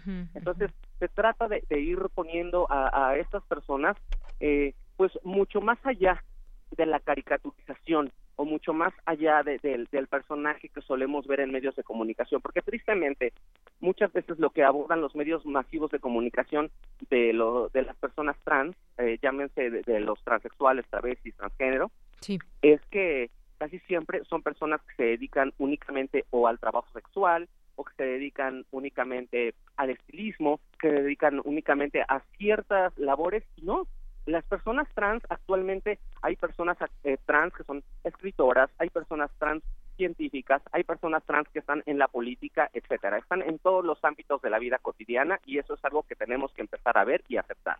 Así es, Pavel, hay mucho mucho que seguir platicando. Está, por ejemplo, el tema de la adopción, que, pues, eh, como decía al inicio, se han logrado algún, librar varias batallas, pero todavía se está en ese camino porque no está extendido, por ejemplo, en todo el país. El tema de la adopción, que es, por supuesto, muy controversial. Eh, hay quienes dicen defender a la familia y, pues, bueno, creo que esto no no exime de defender a todos los tipos de familia que hay. Y bueno, pues hoy en día sabemos de muchas parejas eh, homosexuales que han decidido adoptar y que los niños son eh, pues felices como muchos otros o infelices como muchas otras parejas. No tiene que ver si se es eh, homosexual, transexual o heterosexual. Este creo que es una también una batalla que se deberá seguir librando. Claro, y además es, importante solamente puntualizarles y darles el cobijo legal, porque esas familias han existido desde hace mucho, ¿no? Eh, imagínate cuántos cuántos chiquitos o chiquitas eh, no han podido pues recibir una pues el cobijo por parte de familias heterosexuales y de repente se quedan viviendo con la tía o con la abuelita, etcétera. Y muchas veces son cobijados por familias homoparentales o lesbomaternales. Pero tristemente, como no se les puede reconocer como tales, entonces dice, "Ay, pues voy con mi tía o voy con, con mi tío, etcétera, porque no se les puede reconocer como padres. Lo que se busca con estas luchas es justamente que los niños tengan estos derechos que además están amparados por, la, por los derechos del niño a nivel internacional, que es el derecho a la identidad, que es el derecho a la seguridad social, que es el derecho a la educación, que es el derecho a la manutención, etcétera.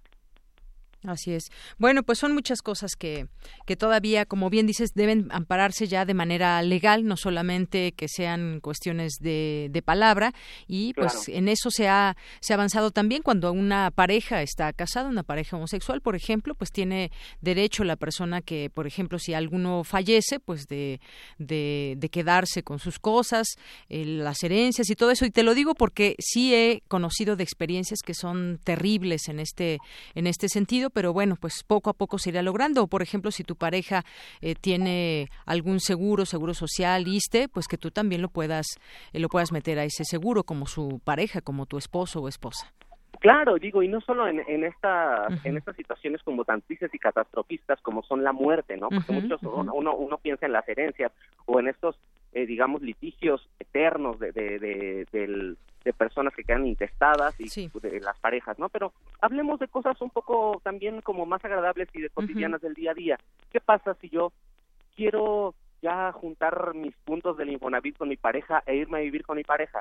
¿Por qué por el hecho de ser una persona gay o por qué por el hecho de ser una persona lesbiana o por ser el hecho de una persona bisexual, intersexual, no voy a poder tener el mismo derecho que otra persona? Entonces, eso es súper importante, ¿no? Eh, o como bien mencionabas, el derecho también a, la, a que se te atienda en los servicios de salud, etcétera. Son todas estas pequeñas cotidianidades que para la comunidad heterosexual, pues digamos que, que, se dan por sentado, porque han vivido con ellas eh, desde, desde siempre y por siempre, pero para nosotros han sido luchas, años y años de lucha que han sido, pues ahorita estamos conmemorando por eso 40 años de este activismo que al fin está dando frutos. Así es. Bueno, pues Pavel Gaona, muchas gracias por platicar con nosotros aquí en este espacio de Radio UNAM en Prisma RU. No, muchísimas gracias a ustedes.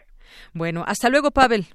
Hasta luego, que tengan muy buena tarde y hasta luego a tu audiencia. Igualmente, hasta luego. Pavel Gaona es editor y reportero de la revista Vice. Relatamos al mundo. Relatamos al mundo. Continuamos dos de la tarde con 39 minutos. Mi compañera Ruth Salazar hoy nos presenta eh, su diversa versión que nos habla del mapa de los feminicidios hace unas horas que fue presentada ahí en la UNAM. Adelante. Diversa versión. Transitando al horizonte de la igualdad.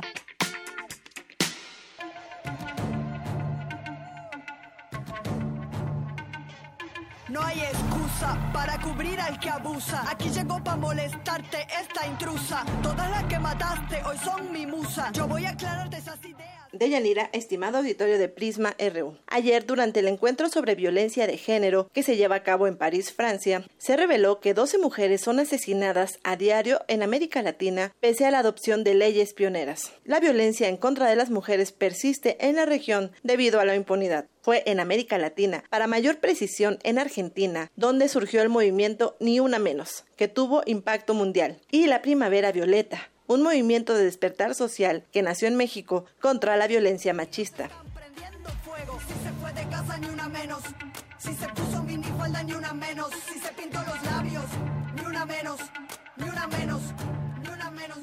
El principal refugio de la violencia de género es la impunidad, destacó Caitlin Taylor, directora de ONU Mujeres para América Latina y el Caribe. Dijo que un 98% de los feminicidios y otras formas de violencia contra las mujeres queda impune por la falta de aplicación real de las leyes y de una baja inversión en la infraestructura requerida para la protección real de las víctimas. Y es que en México ni siquiera se contaba con un registro oficial y confiable de los asesinatos de mujeres. Es por ello que la geógrafa María Salguedo ante la ausencia de bases de datos sobre feminicidios, se dio la tarea de rastrear notas de prensa que trataran los casos y digitalizarlos en el mapa de feminicidios en México, un trabajo inédito en nuestro país que ha servido para visibilizar la problemática. El 15 me había dado cuenta cómo estaban incrementando los asesinatos de mujeres. Cuando estábamos trabajando el tema de los desaparecidos y que de hecho hicimos un mapa, nos llevaban casos de niñas desaparecidas que terminaban siendo víctimas de feminicidio. Entonces ya cuando vi que estaban incrementando, yo les decía a otras activistas, no, es que los feminicidios ya no nada más se concentran en el Estado de México, se concentran en, se dan a lo ancho y largo de todo el país. Porque el mapa también una de las razones que la hice es que tengo amigas periodistas y no había bases de datos de, de feminicidios y ellas querían acceder, pero yo decía, un usuario común y corriente como nosotros no va a entender qué es feminicidio íntimo, no íntimo y todos esos términos. También esos términos hay que bajarlos a, a que todo el público en general los pueda entender y comprender. Que no se quede nada más en un cierto sector de a las académicas, sino que cualquiera que no esté familiarizado con los términos lo pueda entender. Entonces ya ya por eso también fue, fui tratando de hacerlo en un lenguaje más comprensivo los términos, que la gente lo entendiera. Aunado a que las investigaciones no se procesan adecuadamente, se pierden o contaminan evidencias, las procuradurías locales tipifican los crímenes como homicidios o suicidios, lo que considera María como una forma de ocultar las cifras. Estatus de los feminicidios liberados por fallas en el, en el debido proceso, sentenciados, prófugos, se suicidó, Sentencias son muy pocas. Eso es la impunidad en general que hay en el país. Ya casi tengo 6.000 datos registrados. La mayoría son de 2016 a la fecha, pero también tengo casos que son liberados porque no integran bien una averiguación previa. Aquí en la Ciudad de México hubo uno que había tres condones en la escena del crimen, no resguardaron la evidencia y los feminicidas quedaron libres. ah, porque otra de las cosas es que tienen las causales necesarias para hacer feminicidios, y los tipifican como homicidios. Feminicidios por lesbofobia, cuando tienen una otra preferencia sexual, la privación ilegal de la libertad, que fue, ah, que porque es una de las causales de feminicidio, o sea, si es incomunicada la víctima, es causal de feminicidio. Entre los descubrimientos que va arrojando el procesamiento de la información está el patrón vinculado, de acuerdo con la activista, a hechos de violencia generados por el crimen organizado. Pero en el caso de Guanajuato, está superando, bueno, pero Guanajuato no es la excepción, también en Guerrero. En las zonas con presencia de crimen organizado, se elevan los asesinatos de mujeres por las pugnas del control de la plaza. Las cifras oficiales te dicen fue asesinada con arma de fuego, pero no te especifica qué arma de fuego usaron. Entonces, yo tengo mujeres que han sido asesinadas con Barrett, que es un arma de, de francotirador, con la M50, con calibre 40, que es un arma que usan los agentes del FBI con AK-47 es la más común y la R-15 son de las más, bueno, de las más comunes y también la 9 milímetros, pero la 9 milímetros es un arma de uso exclusivo para la seguridad pública. Entonces, cuando yo les digo es que están asesinando a las mujeres en el CIDES y dije, pero lo están asesinando con armas de uso exclusivo del ejército, como que la visión cambió un poco. Esta mañana María habló sobre el mapa ante estudiantes del Instituto de Investigaciones en Matemáticas Aplicadas y en Sistemas de la UNAM, en donde dijo que ha sido un proceso de aprendizaje constante, pero ahora es una herramienta muy útil para estudiar el fenómeno, sobre todo para disminuir la violencia en contra de las mujeres. De Yanira Auditorio me despido. Agradezco su atención. Porque tu opinión es importante, síguenos en nuestras redes sociales, en Facebook como Prisma RU y en Twitter como arroba PrismaRU. Relatamos al mundo. Relatamos al mundo.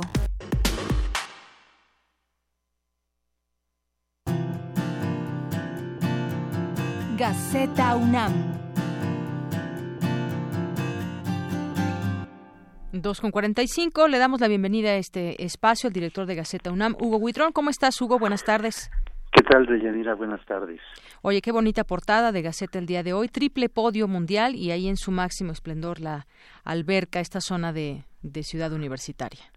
Sí, y con la imagen de Teresa Alonso, una chica de, de, de la universidad, de la Facultad de Ingeniería, que ganó el que participa con la selección mexicana y ganó, este, participó en varias competencias y en tres de ellas ganó medalla de oro. Pues felicidades en, desde sincronizado, es una imagen muy bonita y además que nos presenta nuestra alberca que es este preciosa. Así es. En otra, en otra, nota, mira, en, la academia tenemos que este, hablamos sobre las computadoras cuánticas, futuras de informática, tuvimos la, la visita de un este representante de la IBM, una persona muy importante, Robert, Robert Sutor, que es vicepresidente de investigación de la empresa informática IBM y con el con la cual con el cual la UNAM tiene un convenio general y nos vino a hablar sobre las computadoras cuánticas, el futuro de la informática. En otra página tenemos una nota este bastante bastante alarmante de este eh, Gerardo Ceballos, director del Laboratorio de Ecología y Conservación de Fauna Silvestre de la UNAM, donde nos dice que acelera el humano la extinción de especies. Acaba en un siglo con las especies que la naturaleza le tomaría 10.000 años es una nota importante y que se la recomendamos. Muy bien. Y también hacemos mención, hacemos tenemos una nota donde hacemos mención de la instalación de una estación sísmica en Guatemala que realizaron vulcanólogos que estuvieron por allá en, en este evento del, volcán, de fuego. Así es, el volcán de fuego. Muy, muy, muy gran trabajo, buen trabajo que hizo la UNAM. Sí, y eh, tenemos otra nota, una, este, una lucha científica mundial contra plásticos en, mares. También es, un, es una investigación de Ana Carolina Ruiz Fernández, donde intervienen varias instituciones y bueno también es la lucha de el plástico que y toda la basura que se está internando en los mares por culpa de nosotros. Así es, entre 5 y 13 millones de toneladas al año y además esa, esa basura que arrojamos nos la vamos a comer de regreso, dice la investigadora Ana Carolina Ruiz del Instituto de Ciencias del Mar y Limnología, así como lo escuchamos. Efectivamente. Y tenemos eh, otra nota donde el Instituto de Geografía cumplió 75 años y pues, se narra un poco del avance que, ha tenido este durante este tiempo un homenaje a María Teresa Gutiérrez, universitaria ejemplar, es fue emérita de también del Instituto, de Geografía. Y tenemos, invitamos, ya por último, los invitamos que durante vacaciones van a estar abiertos cuatro museos, el, el MUAC, el MUCA Roma, el ECO y San Ildefonso, con pues sus diversas actividades que tienen. Ahí los invitamos a que visiten también estos museos de la UNAM. Pues Hugo Buitrón, muchísimas gracias como siempre y bueno, nos escucharemos hasta hasta de Yanira nos, nos escuchamos el 23 de julio. El 23 de julio, muy bien. Este, nos, nos vamos a, descansar. Regresamos el 23 de julio con ustedes, con todo, este, agradecerles todas las atenciones, un saludo para todos y recuerden, sean felices. Claro que sí, nos escuchamos el próximo lunes 23 de julio. Gracias, Hugo Gra gracias, Deyanira, hasta luego. Muy buenas tardes. Porque tu opinión es importante, síguenos en nuestras redes sociales, en Facebook como Prisma RU y en Twitter como arroba PrismaRU. Queremos escuchar tu voz. Nuestro teléfono en cabina es 55 36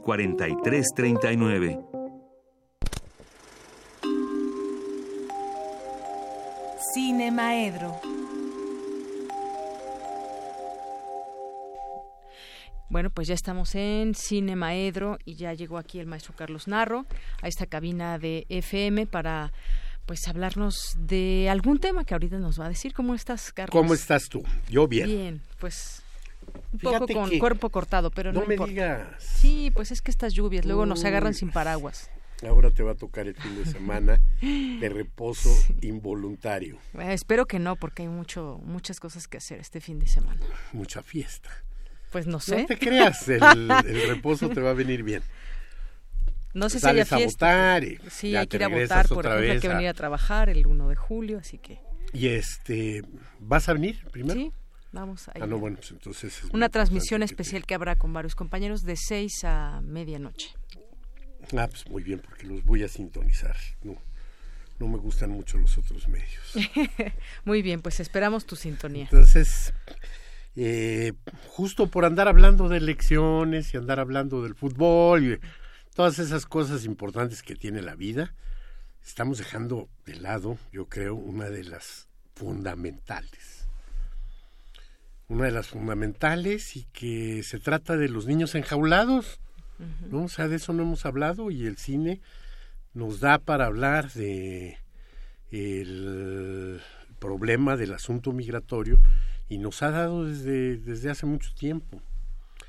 El no sé, yo creo que el primer gran clásico de este cine que habla sobre la inmigración es justamente la película El inmigrante de Charles Chaplin, una película de 1917 en la que se ve de una forma este muy clara, muy contundente eh, una este momento en el que las puertas de alguna manera este, se encuentran abiertas en los Estados Unidos y una migración europea muy importante, muy fuerte era la que se daba en ese momento. Y que, vamos, es una de las eh, razones, yo creo, de él, a los avances, el progreso, la capacidad de Estados Unidos, fue el acoger a todos esos inmigrantes que en ese momento salían de un territorio devastado por la Primera Guerra Mundial, preparándose además para la Segunda, y es un momento en el que pues van a llegar grandísimos talentos a los Estados Unidos. Otra vez. Siempre se me la llamada en el momento justo. deberían de este, regañarme don Agus como me regaña cuando manoteo.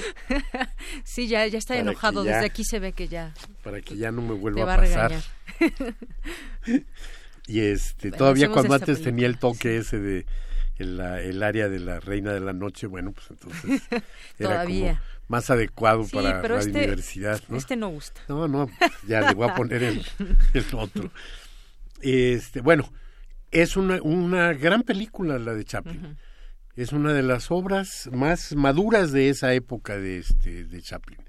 Es una de las obras en las que él ha ido dejando ya de hacer películas semanales para ponerle gran cuidado ya a lo que está haciendo.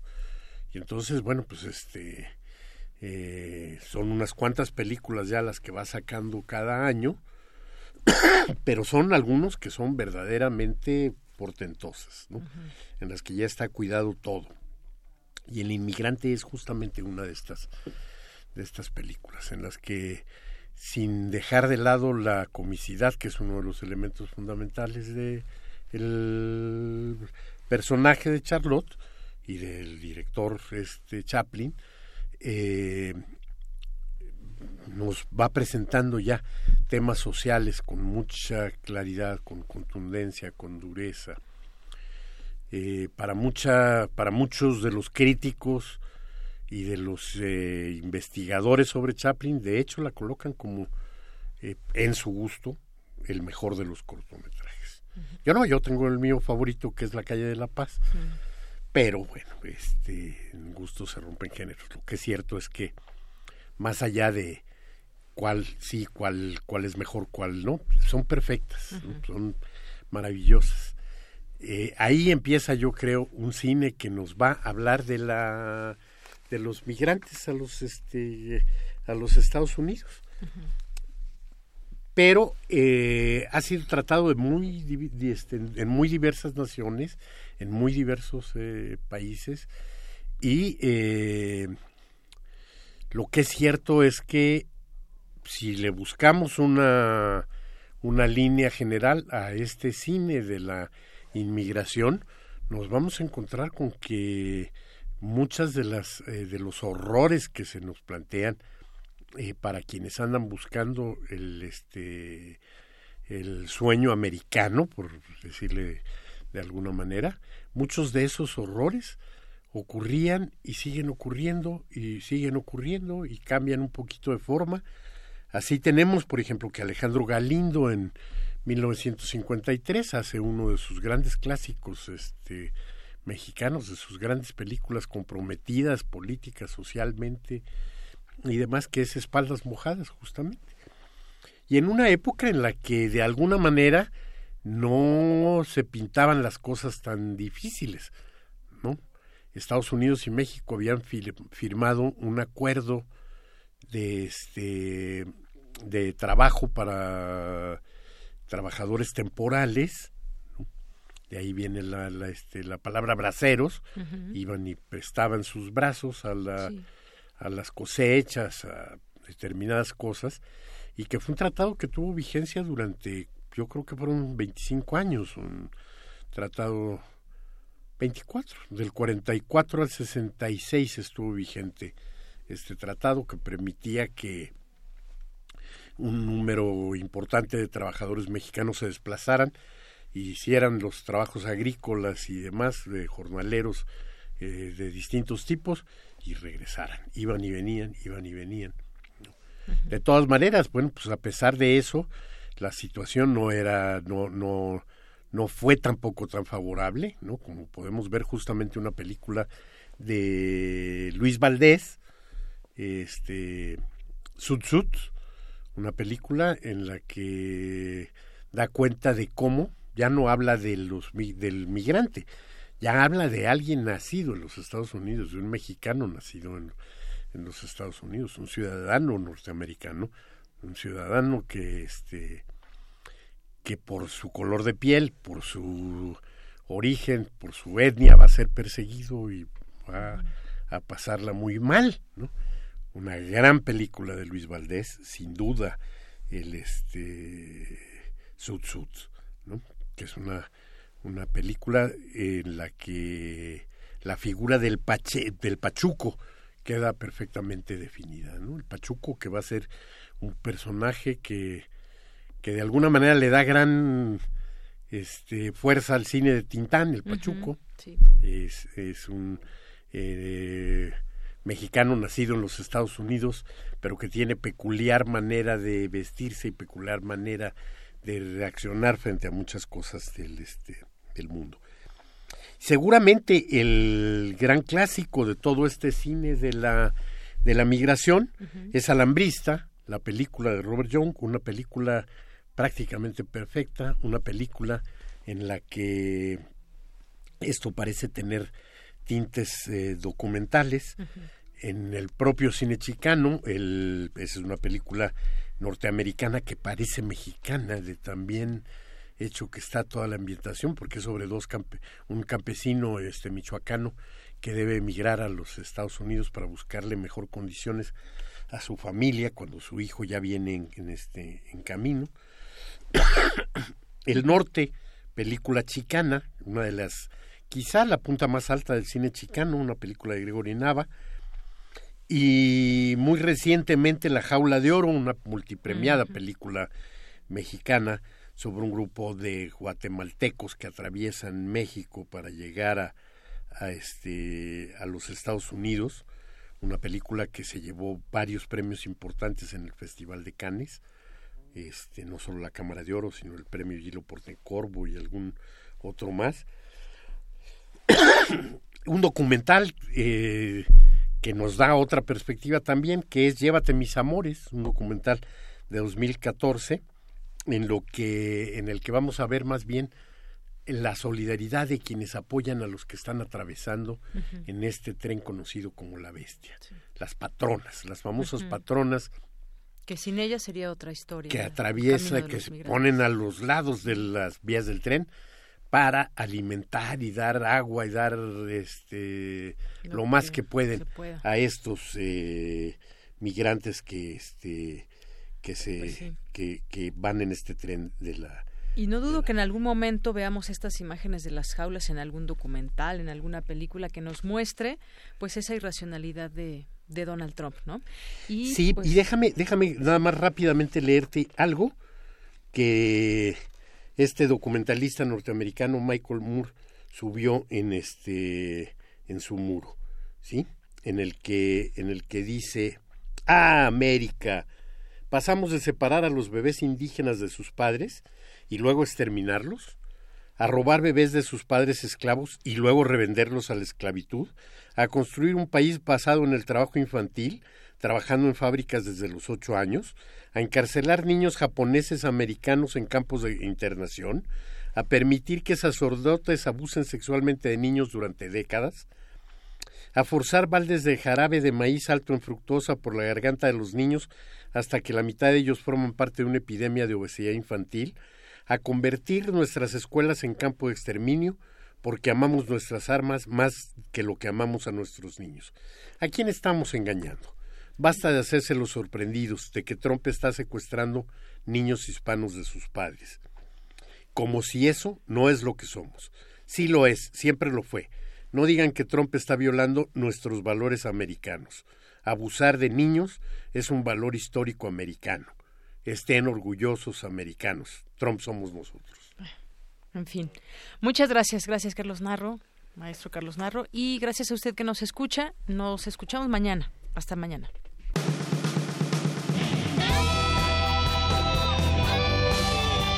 Prisma RU. Relatamos a